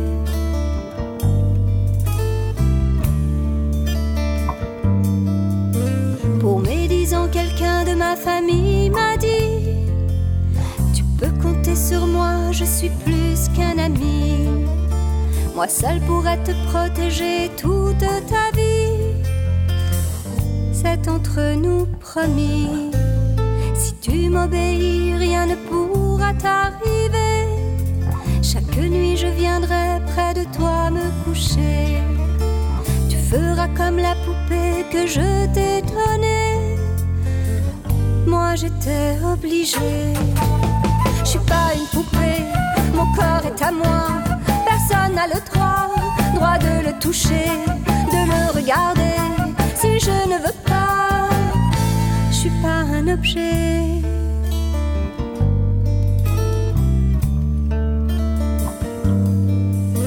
Pendant 15 ans, j'ai cru que tout était normal. Un parent qui vous aime ne peut vous de mal. Mais mon corps chaque jour me paraissait plus sale. savait mal. Dix années ont passé, je peux enfin parler. Dire aux petits enfants de ne pas accepter, de se laisser voler ce qu'ils ont de secret et de le voir souiller. Je suis pas une poupée, mon corps est à moi. Personne n'a le droit, droit de le toucher, de le regarder. Si je ne veux pas, je suis pas un objet. Je suis pas une poupée, mon corps est à moi. Personne n'a le droit, droit de le toucher, de le regarder. Si je ne veux pas, je suis pas un objet. Dans le grand berceau vide, je n'ai plus de poupée. Je ne sais plus jouer. Voilà, chanson terrible de Dominique Dimet. Euh, voilà, une chanson à la fois terrible et puis très militante aussi, euh, où les, les enfants, quand ils la chantent avec vous, parce que vous me disiez, encore une fois, on discute beaucoup en antenne, hein, euh, vous me disiez que vous l'aviez chantée, qu'elle avait été utile à des, des enfants Très qui, utile. qui, qui, ont, qui sont venus vous confier euh, Mhm, des, mhm. des- des choses qui, Mhm. et en fait, elle, voilà, cette Toutes les chanson a aidé. oui. ont aidé. Elle, elle a été un moyen. euh, et souvent, euh, cette chanson, un autre sur le harcèlement, une autre sur les mots qui font, qui font mal, euh, ou sur une qui s'appelle Tais-toi. euh, et, et, très souvent, ça a permis de donner la parole aux enfants et de, de, livrer, de livrer leur histoire pour au moins les aider. Mm. Et c'est. Je pense qu'il y en a encore beaucoup qu'on n'écoute pas assez, les enfants. Alors, dites-moi un peu le 20, qui est la journée internationale des droits de l'enfant. Euh, quel est votre programme ce jour-là? Alors, bah, justement, le vin, euh, tout faux. Le vin, c'est c'est surtout le 19. Ah bah voilà, c'est le 19. Non. Euh, en fait, le 19, je suis très très contente de pouvoir euh, de pouvoir être accueillie euh, à l'Assemblée nationale par un député euh, du 18e arrondissement d'ailleurs, qui euh, a, accueilli mon idée de, faire un- une petite rencontre autour des droits de l'enfant pour faire l'état des lieux des droits de l'enfant et surtout pour se dire euh, euh, qu'est-ce qu'on pourrait mettre euh, comme idée euh, en place. Réfl- réfléchissons ensemble comment l'Assemblée nationale, euh, nos institutions peuvent s'engager pour faire un, grand événement comme j'avais fait pour les 20 ans de la Convention, pour montrer qu'ils se bougent, pour montrer qu'ils veulent soutenir et donner la parole aux enfants. Réunissons-nous. Et avec des enfants, donc il y a une classe d'enfants de l'école du 18e, là, l'école Monsony, qui a préparé un petit plaidoyer, qui va chanter aussi avec moi deux, trois chansons. Et on va avoir des experts, euh, euh, Claire Brisset, qui a été la première défenseur des enfants, Edwige Gentier, qui, qui a travaillé beaucoup, qui s'est beaucoup battue pour euh, que la loi euh, contre les violences faites aux enfants soit, soit, euh, soit votée. Euh, Une avocate, euh, pareil, Gilles Lazimi, qui est un, un- médecin qui se, bat, qui se bat beaucoup contre les violences faites aux femmes et aux enfants, un très très militant qui est dans le 9-3. Euh, donc ça va être un moment d'échange, mais aussi un- une petite graine qu'on plante pour, pour se dire, bon, on va se revoir dans, je ne sais pas, X semaines, X mois, et on va continuer à réfléchir comment on peut faire un grand événement pour donner, pour saluer les droits de l'enfant, pour se dire que nos institutions, Sénat, Assemblée, euh, sont là, euh, euh, vont, vont soutenir, euh, euh, vont donner la parole aux enfants de cette manière en chanson, puisque et- et voilà, on va réfléchir autour. Donc déjà, même symboliquement, je suis heureuse qu'il y ait cette petite rencontre intime à l'Assemblée. On n'est pas n'importe où. Euh, ça a du sens. Euh, ça, c'est le 19. Le 17-18, euh, bah, je fais mon actualité, je jouerai le spectacle, puisque ce disque, évidemment, c'est aussi un spectacle. spectacle. Voilà, je le jouerai à Villeparisis le 17 et le 18. Et puis le 20 novembre, euh, le 20 novembre, euh, je- j'irai dire bonjour à TV5 Monde pour parler de, euh, de cet album et de, de la journée du 20 novembre. Et le soir, il y a, euh, pour les 75 ans de l'UNICEF, et en même temps c'est le 20 novembre, il y a la Tour Eiffel qui sera éclairée. Donc, euh, euh, on ira voir cette belle Tour Eiffel éclairée pour les 75 ans de l'UNICEF. Car c'est pas rien, 75 années euh, euh, de, travail, d'investissement euh, à travers le monde de cette grande association. On continue en musique avec encore un de vos titres.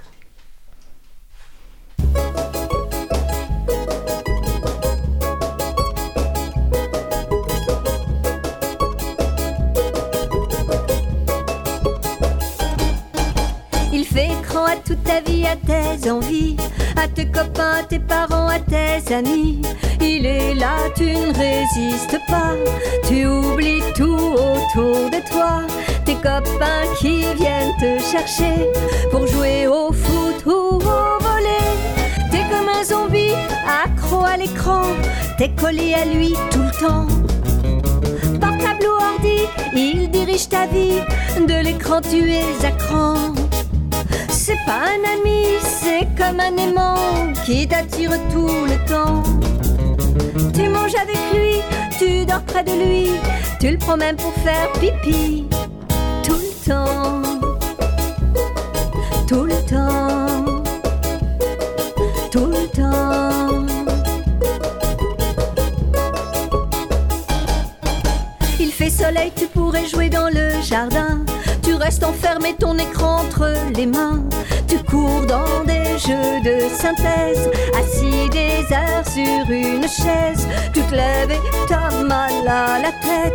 T'es énervé, c'est vraiment bête. T'es comme un zombie, accro à l'écran. T'es collé à lui tout le temps. Portable ou ordi, il dirige ta vie. De l'écran, tu es à cran. C'est pas un ami, c'est comme un aimant qui t'attire tout le temps. Tu manges avec lui, tu dors près de lui, tu le prends même pour faire pipi. Tout le temps,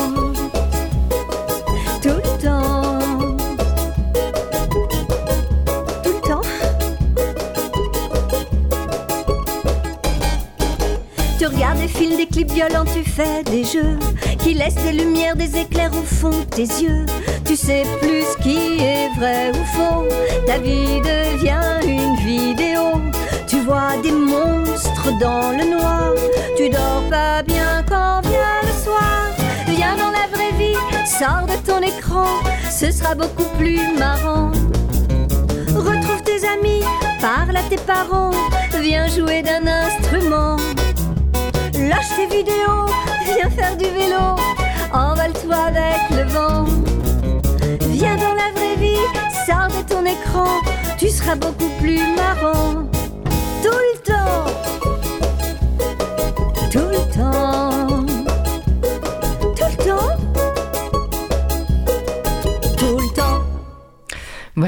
sur Cause Commune, vous, on écoutait un, un extrait de, de l'album donc de Dominique Dimet, Accro aux écrans, ta vie devient une vidéo. Ben oui, Euh, ça on le, on le, on le constate. Il y, a, il y a aussi le- la double face des écrans, parce que beaucoup d'écrans que regardent euh, nos petits occidentaux sont fabriqués eux-mêmes par des enfants, d'ailleurs. Donc on est à la fois sur euh, l'aliénation des, des, des, des enfants qui n'ont plus de contact humain, on en parlait Mhm. encore une fois, et puis on est aussi sur l'aliénation par le travail des enfants qui les fabriquent. Donc c'est la double peine. oui, exactement. Euh, moi, quand je rencontre les enfants, euh, on échange beaucoup, je les écoute et je leur dis tout ça.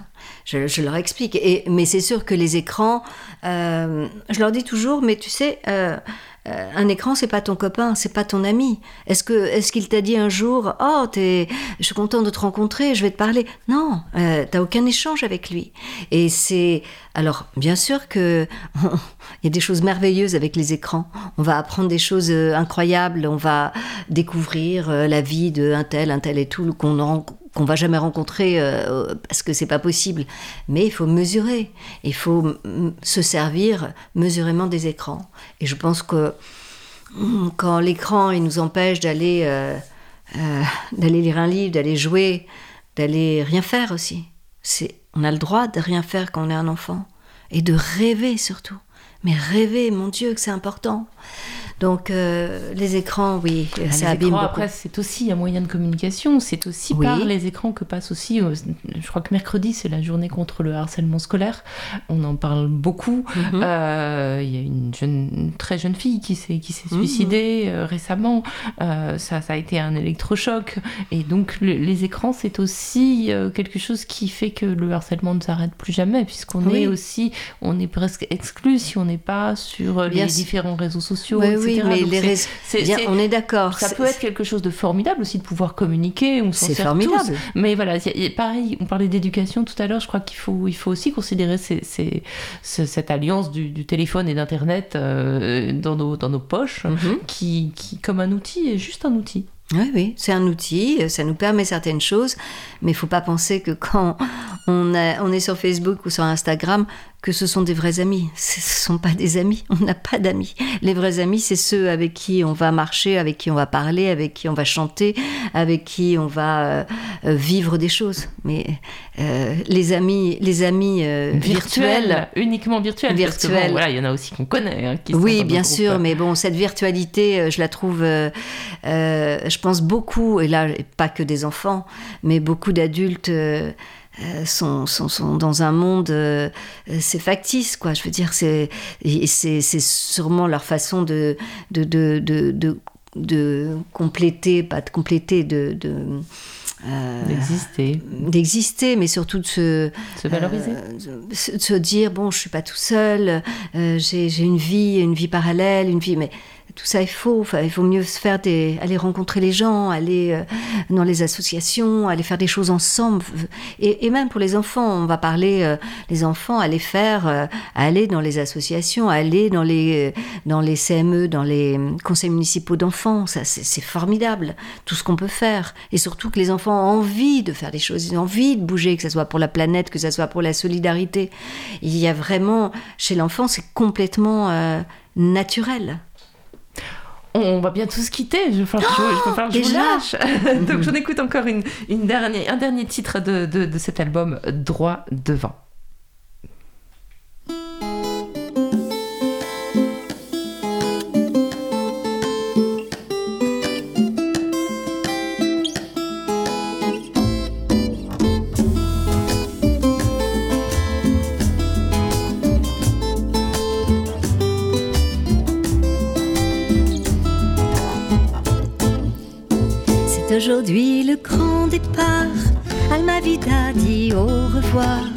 Elle prend le train avec son père. Elle quitte Coban, sa misère. Elle a attaché ses cheveux avec le ruban vert et bleu que sa maman avait porté. Parfum de rose et d'orchidée. Alma, Alma, dans le train, Alma s'en va. Alma, Alma, en el tren su alma se va.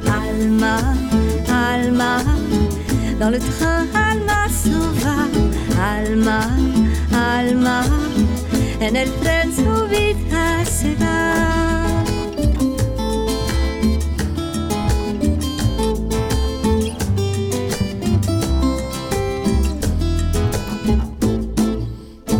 Alma Vida près de la vitre, imagine son collège là-bas. De grandes salles avec des pupitres, des livres rangés de haut en bas. Enfin, elle pourra étudier, grandir en toute sécurité. Sa mère viendra les retrouver, la vie pourra recommencer. Alma, Alma, dans le train, Alma s'en va. Alma, Alma, en el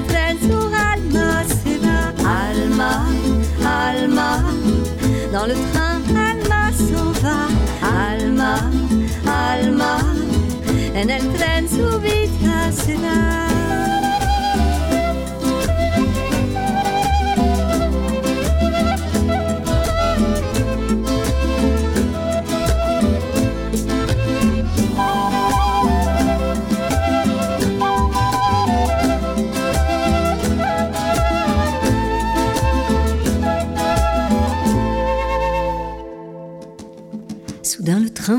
train s'est arrêté. Alma se penche pour regarder. Elle ne voit que des fils de fer et des fusils pointés en l'air. Rentrez chez vous, pas de place ici. On ne vous veut pas dans notre pays. Contre son père, elle se blottit. Son rêve d'un seul coup est détruit. Alma,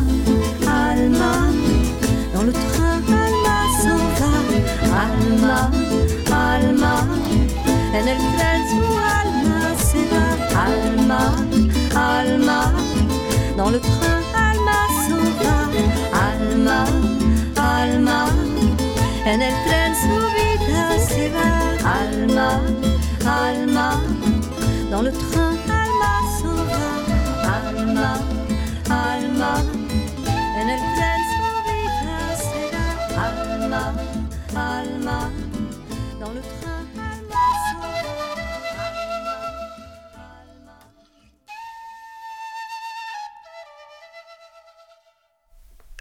Le train d'Alma. Euh, magnifique chanson, euh, Dominique euh, Dimet, euh, qui fait écho bien sûr à, bah, à l'histoire comme à l'actualité, hélas. Mhm, Il y a Tout à fait. toujours eu des trains où il y avait des enfants qui s'en allaient parfois sans, sans retour. Et des enfants qui marchent aussi, on pense à eux, à- Mhm. voilà, qui sont coincés entre euh, des pays européens à quelques centaines de kilomètres chez- de, de- Mm, de mm, chez nous mm, et qui sont, euh, qui sont victimes de, de, la folie des frontières, en fait. Mhm. Voilà, on, Mhm. on dresse des murs et des barbelés, comme c'est écrit dans la Mhm. chanson, et puis euh, du coup les gens deviennent des, des menaces. Euh, on considère que les, les- les- même les enfants sont des menaces, et, et on- voilà, ils, sont, victimes de, de- de la folie, et donc on peut se menacer d'envoyer des gens maintenant. C'est juste ça que je trouve Oui, dingue. C'est-à-dire que voilà, les- les- le, le- le rejet euh, notamment de cette Europe forteresse fait que maintenant, bah voilà, euh, on monnaie le fait de garder euh, les gens euh, enfermés entre des frontières. C'est dingue. Mhm.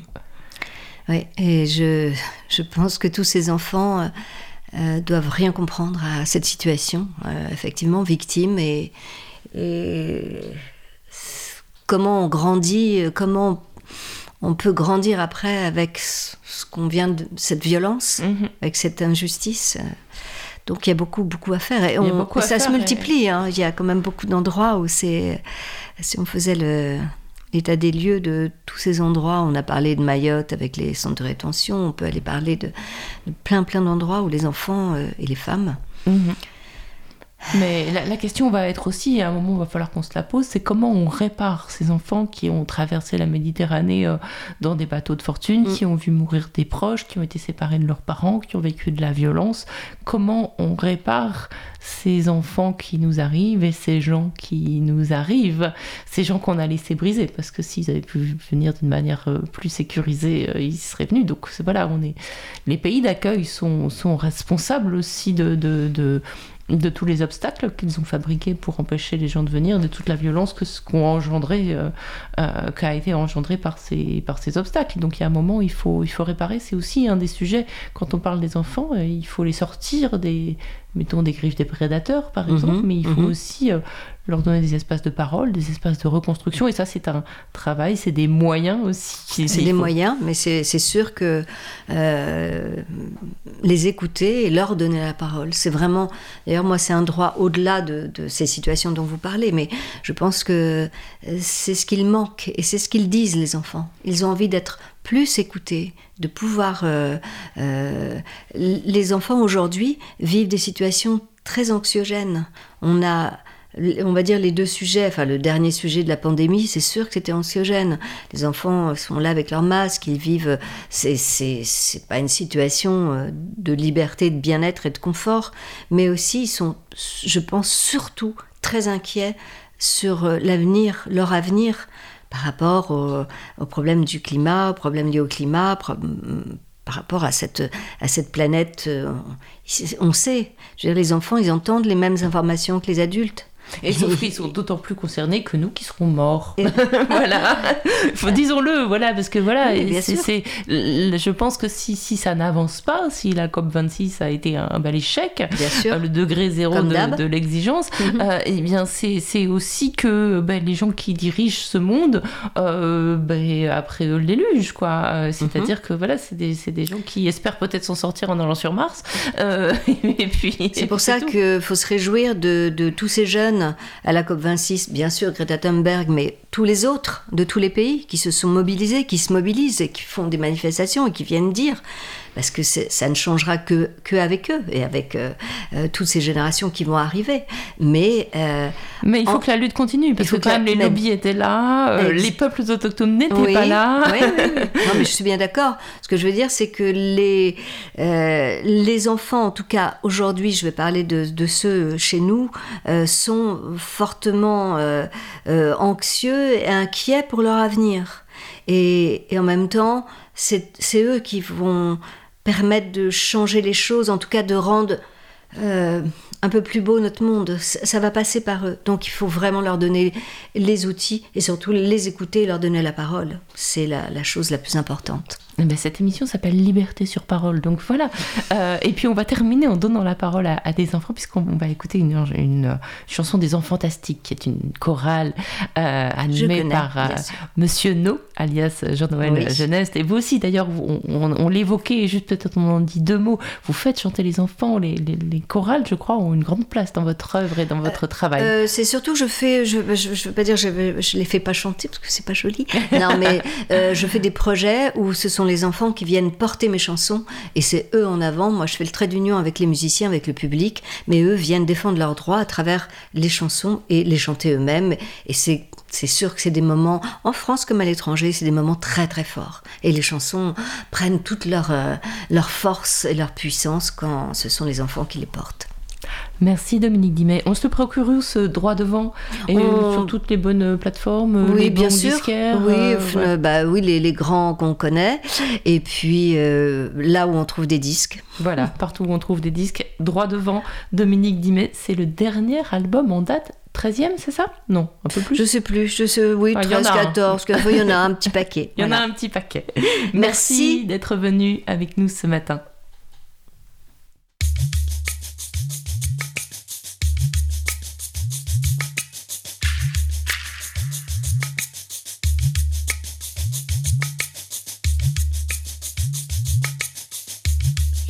À sa famille Gardez-moi tout votre amour. Sans ces chaînes aux chevilles, je vous promets de revenir un jour. Et avec tout son courage, il a crié à l'esclavage. Bientôt nous casserons de rage les barreaux de ta cage.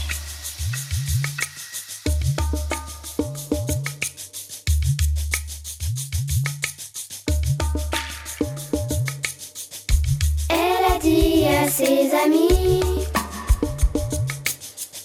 si nous voulons vivre en paix, il faut quitter ce pays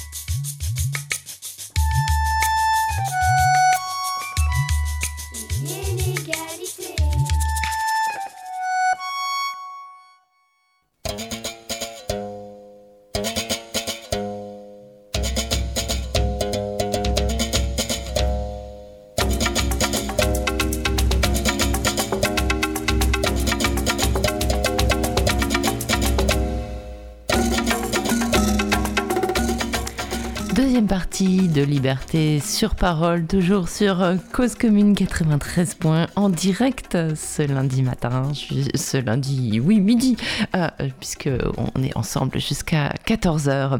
Dans cette deuxième partie, donc, on va parler de Mimo Lucano. Alors Mimo Lucano, pour ceux qui ne le savent pas, c'est le maire d'un petit village, enfin l'ex-maire d'un petit village de Calabre, en Italie. Donc, euh, ce, village est un, village qui était longtemps un, un exemple euh, pour l'accueil justement euh, des exilés. Euh, c'est un village qui a accueilli, sans se poser de questions, beaucoup, beaucoup, beaucoup d'exilés de, de, pendant des, décennies. et en fait, cette histoire finit très très mal alors que c'était quelque chose de Riace, ce village, c'était un exemple depuis des années. Ça avait même fait l'objet d'un film documentaire de Chou Ayel et de Catherine Catla, on va écouter Chou Aliello tout à l'heure. Pourquoi je vous parle de, ce documentaire sorti en 2017 sur ce havre de paix pour les réfugiés euh, euh, où le maire euh, décide de leur céder des logements vides et puis, euh, quelle que soit leur origine, leur couleur de peau, ils s'intègrent au village. Ils, pour certains, ouvrent des magasins, pour certains, repartent, pour certains, ils restent. Ils repeuplent ce village où une école, l'école du village permet de, est, est, réouverte, où il y a, je ne sais plus combien de nationalités dans, ce village. Et, pourquoi tout d'un coup tout ça s'arrête? Eh bien tout ça s'arrête parce que, parce que ça ne plaît pas à tout le monde, parce que euh, l'Italie est menacée à nouveau par, euh, par l'extrême droite, comme d'autres pays européens. Et puis euh, le maire est arrêté pas sous un fallacieux prétexte. Donc ce, maire est arrêté, il est jugé et, condamné, condamné à 13 années de prison et condamné à 500 000 euros d'amende. Pourquoi? Parce qu'il a détourné de l'argent? Parce qu'il s'est enrichi? Non, pas du tout. On, lui on l'accuse de ne pas avoir euh, passé de, d'appel d'offres pour, euh, pour le marché des, des, des, ordures, de ramassage des ordures. Alors qu'effectivement, il a créé une coopérative avec des exilés et euh, il, a, il a permis que son village soit ainsi géré par, par cette coopérative, sans évidemment s'être enrichi euh, personnellement. On l'accuse aussi d'avoir favorisé l'immigration illégale. Voilà, en gros, un procès politique lui est fait à cet homme qui sera en France, à Paris, le 17 novembre prochain. Il y a une grande soirée de, soutien, je vous en reparlerai après qu'on ait écouté donc euh, Chou Aiello, donc co-réalisatrice avec euh, Catherine Catela de In Paese di Calabria, un village de Calabre. Ce film documentaire sorti en 2017 sur Riace, donc ce havre de paix pour les, pour les réfugiés. Euh, et donc, euh, elle parlait à l'époque, c'était il, y a, il y a 4 ans hein, ou 4-5 ans, euh, oui, un peu moins, 4 ans, elle parlait des conditions de réalisation de, de ce film et de, ce qui se passait dans ce village. Et elle évoquait déjà le maire et déjà, c'était pas facile. Strakom, Pania.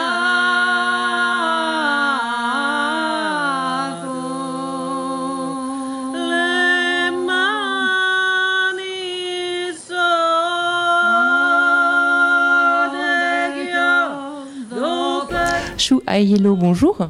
Bonjour. Alors, alors, vous êtes la co-réalisatrice de ce film Paese in Calabria, euh, un village de Calabre, c'est ça?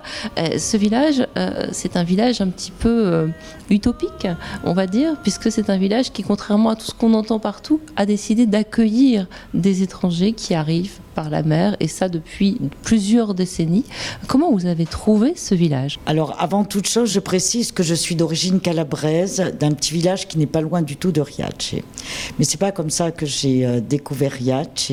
C'est par une émission de Daniel Mermet, il y a longtemps de ça, une bonne dizaine d'années, qui racontait cette histoire que j'ai gardée dans un coin de ma tête. Et euh, Catherine, ma co-réalisatrice, euh, euh, et moi avions depuis longtemps l'envie de faire quelque chose sur le sud de l'Italie, puisqu'on en vient toutes les deux. Sur les migrations, bien sûr, puisqu'on est toutes les deux des descendantes d'émigrés, mais on ne voulait pas se limiter à ça, parce que ce qui nous intéressait, c'était de parler de l'immigration aujourd'hui. Et donc, on est allé à Riace, et après cette émission, voir euh, si ce que nous avait raconté Daniel Mermet, qui nous enchantait toujours, était vraiment vrai. Et c'était vraiment vrai, donc on a découvert euh, le village de Riace et ses habitants, euh, et on a décidé de faire un film sur eux. Vous avez été bien accueillis? Oui, nous avons été bien accueillis parce que Riace est un village d'accueil. Euh, maintenant, on était deux femmes. Euh, ça, c'est pas évident d'arriver dans un petit village du sud de la Calabre, euh, femme seule comme ça. Donc, je dois dire que la première fois qu'on a traversé la rue du village, dans un silence pesant et sous le regard des messieurs qui, qui jouaient aux cartes dans les bars, on s'est dit c'est pas simple, ça avait un petit côté western comme ça. Et puis petit à petit, euh, c'était au contraire adorable. On a parlé avec les gens, on est venu souvent, on a tissé des liens, de véritables liens avec, euh, avec ces gens-là, et puis c'était parti quoi. Alors votre film, déjà il y a une lumière incroyable qui s'en dégage et une lumière à plusieurs sens puisque il y a aussi beaucoup la lumière euh, divine entre guillemets puisque euh, voilà dans les idées reçues on dit oui si des gens qui n'ont pas la même religion euh, arrivent ça va être le grand remplacement etc. Là on voit que c'est tout le contraire que c'est vraiment une sorte d'Eucharistie au bon, au bon sens du terme que chacun vient prier dans sa langue dans sa religion dans l'église qui participe aux processions aux fêtes c'est quelque chose de, très beau, même pour les gens qui ne sont pas du tout religieux. Mais on retrouve le sens du mot religion, c'est-à-dire le lien. C'est très exactement ça, très exactement ce que vous venez de décrire. Euh, nous, ça nous a frappé. On a vu que l'Église était un lieu de vie, en fait, était un lieu de rencontre, et ça très vite. hein. Le premier jour où on était à Riace, on est rentré par curiosité dans l'Église. Il y avait une chorale qui répétait. On nous a donné une feuille pour chanter avec la chorale tout de suite. Et, euh, et puis on a vu que tous les gens de Riace, donc les immigrés aussi, rentraient euh, de façon très naturelle. Euh, Il y a une sorte de religiosité à Riace, une sorte de ferveur qui est particulière, qui est presque archaïque, elle est presque païenne hein, en fait. Vous avez vu les fêtes, euh, euh, c'est des, grands moments de, liesse populaire et de, et de rencontre entre les gens. Donc euh, ça, ça nous a beaucoup touchés. Euh, et c'est ça qui a fait le thème de notre film. C'est un village. Ce qui nous intéresse, c'est les accueillants en fait. C'est comment euh, des gens accueillent comme ça avec toute la simplicité de leur de leur caractère hospitalier et en même temps à quel point ils gardent la force de leur tradition. Donc ils n'ont pas du tout l'impression d'être dépossédés quand ils voient arriver des étrangers. Quoi. Alors, ce village de, de cette tradition d'accueil, elle a démarré comment? Je crois que c'est un, bateau avec 200 personnes venues du, du Kurdistan euh, qui s'est échoué euh, tout près et qui a été le déclic. Mais qui a porté cette politique d'accueil? Oui, effectivement, c'est une barque avec euh, 200 Kurdes qui, a- qui est arrivée sur les plages de Riace, 200 personnes qui fuyaient la Turquie et, euh, et qui savaient absolument pas où aller, donc euh, qui ont été dirigés vers le premier village et c'était Riace. Il y avait un jeune conseiller municipal, Domenico Lucano, euh, qui était conseiller municipal d'opposition et qui, euh, qui a vu dans l'arrivée de ces 200 personnes euh, l'occasion de rebâtir euh, le village. Et il a réussi à convaincre la mairie, qui était Forza Italia, un berlusconienne pourtant, il a réussi à les convaincre que c'était une opportunité à ne pas, à ne pas louper. Et c'est comme ça qu'ils se sont mis ensemble à rebâtir le village, à reconstruire les maisons, déjà pour que les gens puissent se loger, mais aussi en s'associant dans un projet qu'ils ont appelé Città Futura, donc la ville future, et qui euh, non seulement euh, allait pratiquer une, tra- une tradition d'accueil, mais aussi retaper le village pour des touristes qui passeraient, pour euh, y faire revenir des gens. C'était le but. Et ça a marché en ce qui concerne les touristes? Parce qu'aujourd'hui, il y a plus de 2000 personnes hein, qui vivent dans ce village. C'est-à-dire que tous les gens qui y sont passés euh, ne sont pas restés, mais certains se sont quand même installés. Euh, donc il y, a- un joyeux mélange qui peuple les rues. Mais on n'a pas vu beaucoup de touristes dans, dans votre film. Pourtant, vous avez filmé en plusieurs fois à toutes les saisons. Non, il y a des touristes, euh, il y, en a quelques-uns. Bon, c'est un tourisme solidaire, hein, c'est pas euh, un tourisme de masse. Donc, c'est des gens qui viennent louer les maisons dans le village, euh, les, les mêmes maisons que celles dans lesquelles habitent les autres gens. Donc, effectivement, ils sont, c'est un, un couple par-ci, une famille par-là. Ils sont pas très visibles, mais ils sont là. Donc, le tourisme a, a marché. Il y a beaucoup de curiosité aussi envers Riace. Et Donc, pas mal de gens qui viennent passer la journée au village. Euh, les immigrés euh, kurdes, les premiers, ont ouvert des boutiques d'artisanat. Euh, de vente de laine, de choses comme ça. Donc euh, ça aussi, ça fait une petite animation touristique. Et puis après, il y a les, euh, bien sûr ces familles qui se sont installées. Donc aujourd'hui, il y a euh, 2000 personnes qui vivent à Riace. Et, et, euh, et parmi ces 2000 personnes, il y a des familles euh, qui sont là depuis 20 ans maintenant. Donc ces familles kurdes, plus des familles euh, soudanaises qui sont arrivées peu de temps après et euh, qui sont maintenant vraiment les enfants du village. Oui, d'ailleurs, on, vous filmait une fresque où on voit euh, tous les pays. Je crois qu'il y a 22 nationalités, hein, c'est ça? C'est ça, c'est ça. Ils repeignent cette euh, fresque chaque année pour ne pas oublier de pays. Et alors, la figure du maire, parce qu'il est devenu maire, ce jeune conseiller euh, municipal, il a été élu maire, ça fait donc euh, un- 16 ans, je crois, qu'il est maire maintenant. Euh, il a quand même euh, une opposition, puisqu'on vous avait filmé les élections aussi, et puis une opposition plus insidieuse, qui est bien sûr la mafia calabraise. Euh, et il apporte des réponses citoyennes à la mafia, ce qui est assez une exception dans le coin. C'est totalement une exception. Euh, Riace, le premier village qui s'est porté partie civile contre la mafia, est dans le sud de l'Italie. On sait ce que ça veut dire quand on dit ça. C'est la, première fois que ça se passait et c'est la meilleure parade à la loi du silence. Parce que effectivement, ça devient difficile d'intimider tout un village, alors qu'intimider des personnes, pour la mafia, c'est plus facile. Il a quand même dû résister à des, tentatives d'intimidation euh, assez importantes. hein. On avait empoisonné ses chiens. Pour lui, oui, oui, il recevait des lettres de menaces. On a tiré à balles réelles sur le petit restaurant que tenait sa femme. Rien de très grave parce que l'enjeu économique pour la mafia n'est pas très important, c'est un enjeu symbolique. Mais euh, on continue là, il a eu une cabale contre lui euh, sur les réseaux sociaux qui a été assez euh, énorme ces derniers temps. Il a été obligé de convoquer une grande réunion au village pour dire si toutes les choses dont on m'accuse sont vraies, s'il y a une personne qui peut me dénoncer, qu'elle se lève et je démissionne tout de suite. Et quand ils sont arrivés au lieu de la réunion, tout avait été saccagé. Et ça, c'était il y a six mois. Donc c'est dire que cette présence est toujours là, insidieuse et, euh, et voilà, et assez menaçante. Et puis l'opposition qu'on a vue dans les élections, ça c'est autre chose. C'est en fait euh, la mairie d'avant qui se présente contre lui, euh, euh, mais euh, il n'y a aucun enjeu par rapport à l'accueil des migrants. C'est-à-dire que même chez les opposants, il n'y aurait jamais l'idée de dire euh, qu'il faut plus accueillir de migrants parce que ça a été une telle transformation du village et une telle aubaine pour tout le monde que personne, quoi que pensent les gens, personne n'irait dire ça. Ah bah ça, c'est une belle réussite. Alors, par contre, la mafia a quand même euh, cette euh, politique d'accueil dans le viseur parce que c'est autant d'esclaves en moins pour aller travailler dans les champs. Oui, c'est très exactement ça. hein. Dans tout le sud de l'Italie, euh, et bien avant qui est ce qu'on appelle maintenant la pression migratoire, bien avant, la mafia payait des passeurs pour faire venir des gens qui travaillaient dans les orangeries, ne les payait quasiment pas. C'était vraiment pratiquement de l'esclavage, en effet. Et, et elle a été déjà ébranlée sur ses bases parce qu'il y a eu une grande révolte à Rosarno, une, une ville euh, de Calabre, et où la répression a été assez terrible. Les immigrés qui travaillaient dans les champs se sont révoltés et la mafia envoyait des jeunes leur tirer dessus comme euh, euh, vraiment hein, comme sur des lapins. Il y a eu des morts et là il y a eu quand même une réaction du gouvernement italien qui s'est dit ça va trop loin et qui a commencé quand même à protéger un peu ces gens. Euh, donc c'est pas rien, ce sont des terres difficiles. Alors, est-ce que Riace fait des émules? Est-ce que ce petit village, cet exemple, qui a réussi donc à faire de l'accueil quelque chose d'évident et de, d'évidemment positif, euh, est-ce que les villages alentours, les villes un peu plus loin, euh, qui sont elles aussi désertées, ont tendance à vouloir imiter Riace alors, il y, a eu quelques, il y a eu quelques tentatives. Il y a des petits villages tout près de Riace qui sont un peu des mères amies de Domenico qui se partagent maintenant la tâche parce qu'il y a beaucoup de monde.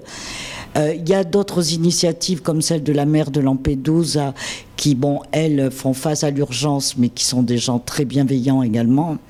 Il y a quelques villages, même dans le nord de l'Italie, qui ont pratiqué cet accueil-là.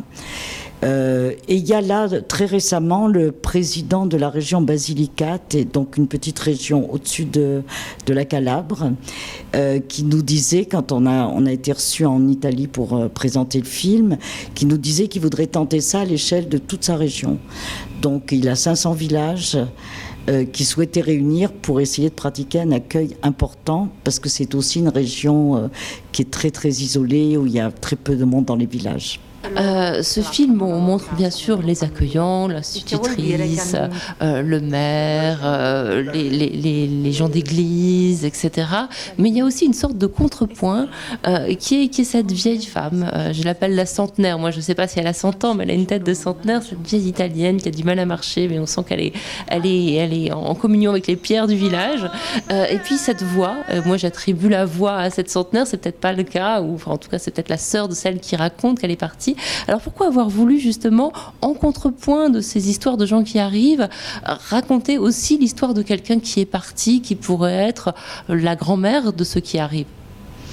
Oui, c'est un, peu le cas. Bon, en toute confidence, cette, euh, cette voix a été écrite euh, d'après une cassette que ma grand-mère elle-même avait laissée, racontant son départ de la Calabre.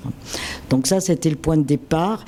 Et de ça, on a fait un souvenir un petit peu plus universel, parce que la grand-mère de Catherine, c'était à peu près la même histoire, et parce que cette vieille dame, euh, Rosa, que, que nous avons filmée, avait vu partir ses sœurs aussi de la même façon. Et euh, pour nous, c'était vraiment très important de rappeler qu'on était des enfants d'immigrés, euh, que les hommes et les femmes ont toujours voyagé et qu'on se demande pourquoi maintenant on est dans un tel état de peur par rapport à un phénomène qui dure depuis à peu près 2000 ans. Donc on avait envie de le dire, il y a des millions d'Italiens qui sont partis partout dans le monde et Dieu merci n'ont pas été accueillis comme on accueille les migrants aujourd'hui. Merci beaucoup.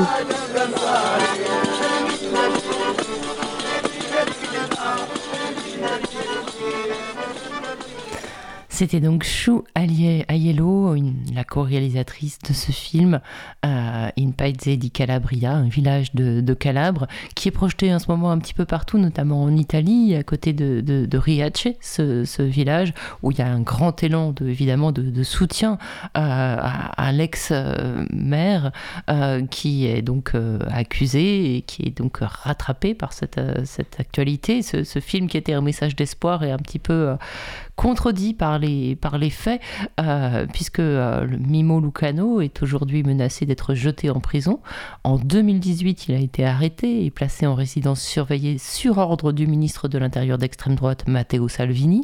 Il est accusé d'avoir donc organisé des mariages de convenance pour aider les femmes déboutées du droit d'asile à rester en Italie. La justice euh, lui reproche également de ne pas avoir fait d'appel d'offres pour la gestion des déchets du village et d'avoir attribué cette gestion des déchets à des coopératives euh, dans lesquelles des, migrants euh, travaillaient. Et le 30 septembre 2021, c'est-à-dire il, il, y a un peu plus d'un mois, euh, Mimo Lucano est condamné à 13 ans de prison et 500 000 euros d'amende pour escroquerie abus de biens sociaux, fraude aux dépens de l'État et aide à l'immigration clandestine. Une condamnation évidemment politique, démesurée, alors même que le même tribunal a reconnu qu'il ne s'était absolument pas personnellement enrichi.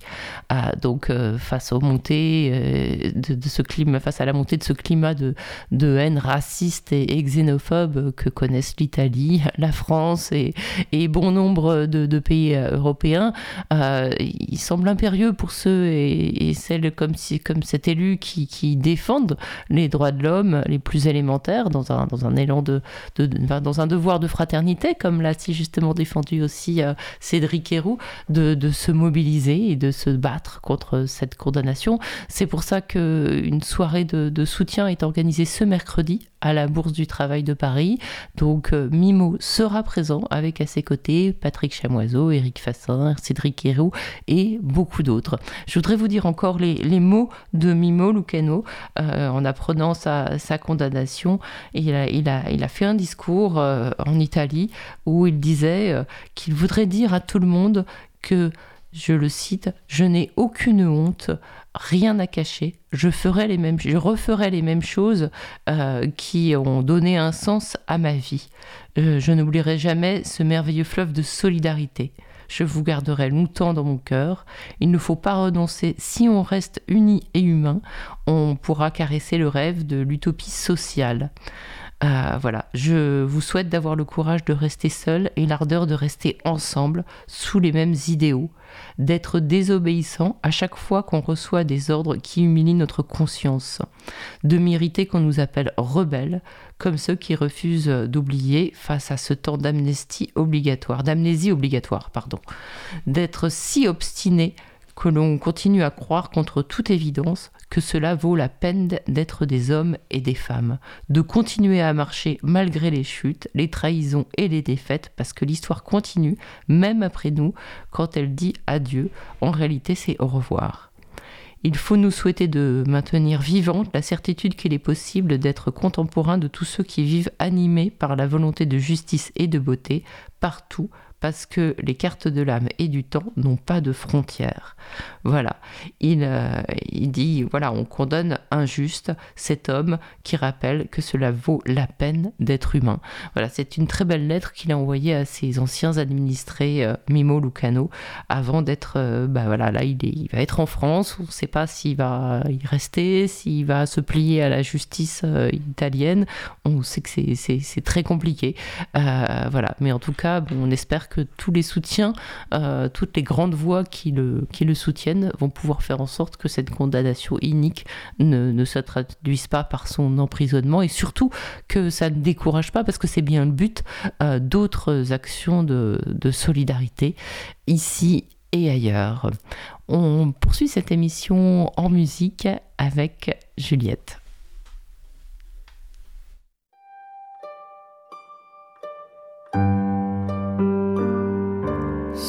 Que j'oublierai, c'est ma vie entière.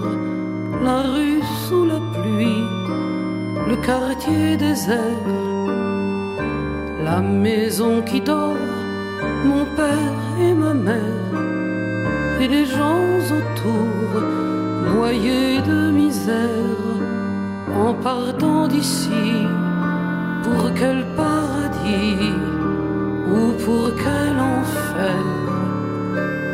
J'oublierai mon nom, j'oublierai ma ville, j'oublierai même que je pars pour l'exil. Il faut du courage pour tout oublier, sauf sa vieille valise et sa veste usée.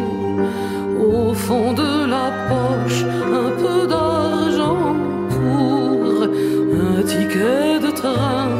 aller sans retour, aller sans retour. J'oublierai cette heure où je crois mourir. Tous autour de moi se forcent à sourire.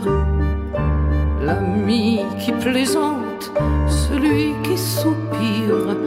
J'oublierai que je ne sais pas mentir.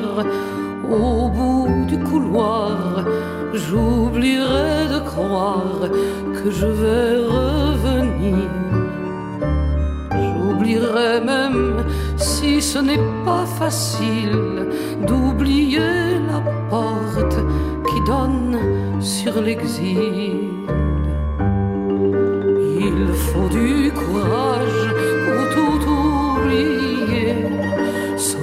Sa vieille valise et sa veste usée.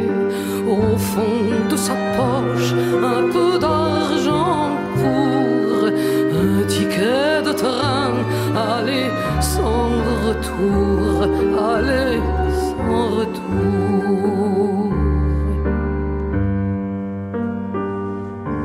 Ce que j'oublierais si j'étais l'un d'eux, mais cette chanson n'est qu'un triste jeu. Et quand je les vois passer dans nos rues, étranges étrangers, humanité nue, et quoi qu'ils aient fui, la faim, le fusil, quoi qu'ils aient vendu, je ne pense qu'à ce bout couloir, une valise posée en guise de mémoire.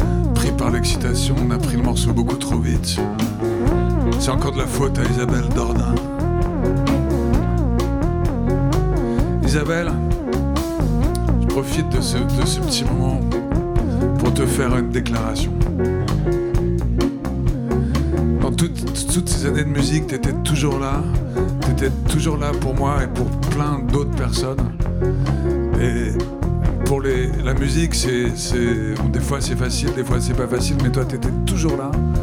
Et t'es quelqu'un de très très bienveillant et qui, était, et qui est toujours vraiment important pour la musique en France.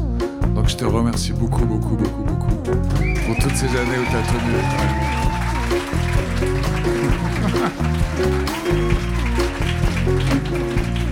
Merci Isabelle.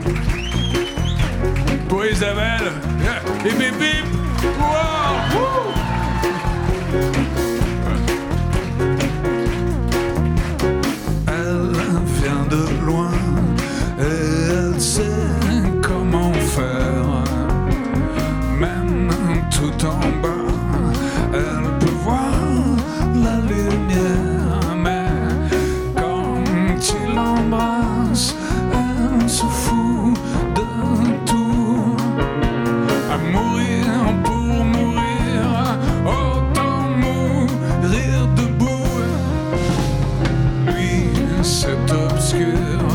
own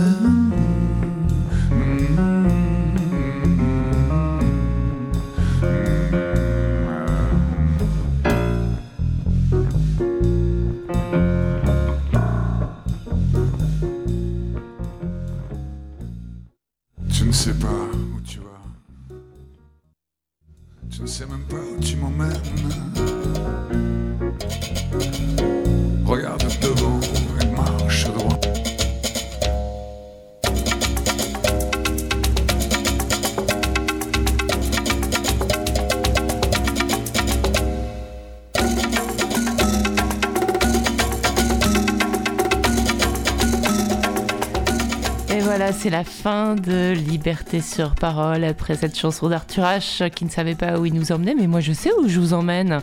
Euh, je vous emmène euh, bah, jusqu'à la semaine prochaine. On va écouter Cause Commune. On va dire un grand merci à Gilles Brézard qui réalisait cette émission. Un grand merci aussi à Stéphane Dujardin qui lui a prêté main forte. Et on va euh, retrouver une autre émission en direct sur Cause Commune puisque Jérôme Sorel est à côté de moi. Il s'apprête il sera prêt à prendre l'antenne pour un nouveau numéro de Rayon Libre, c'est ça? Exactement, on vous emmène à Charenton-le-Pont aujourd'hui. Chouette, j'adore le Val-de-Marne. Eh ben oui, parce qu'on va parler de vélocistes et il y a Xavier et Franck qui sont là avec nous. Ils ont ouvert le magasin il y a un peu plus d'un an, un peu moins d'un an? Un peu plus d'un an. Il y a un peu plus d'un an, ils vont nous raconter euh, le- leur histoire de la reconversion professionnelle et puis on va essayer d'é- d'élaborer ou de voir quelle est la place d'un vélociste dans une municipalité. Eh ben, ça, c'est une bonne idée. J'aimerais bien qu'il y en ait un peu partout, y compris euh, dans les Yvelines, à côté de chez moi, si vous avez des amis. Eh ben euh, ça tombe qui- bien, on va en parler Voilà. des Yvelines aussi. Ah, je- bon, j'écoute. Allez, je vous écoute. bon, on va écouter Bernard Lavillier. On se retrouve juste après, Jérôme. À tout, à, à tout de suite.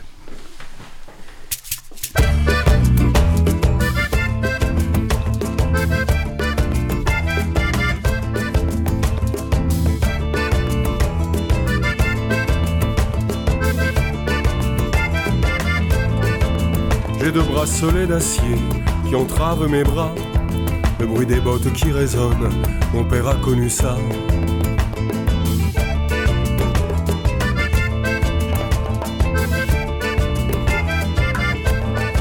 Frapper à des portes en fer qui ne s'ouvrent pas. Parler à des gens trop fiers qui ne me voient pas.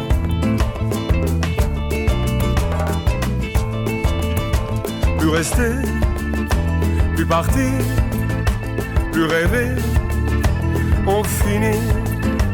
Naufragé, solitaire, barbelé. Aux frontières.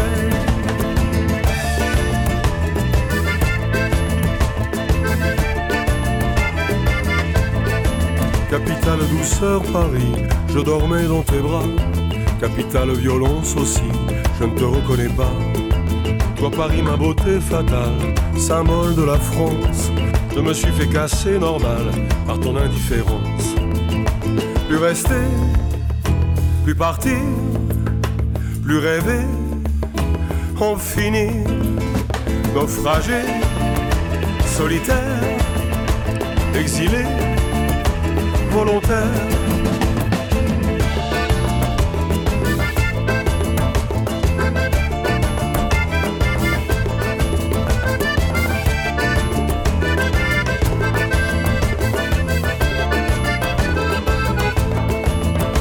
De novembre encore pose ses mains sur moi.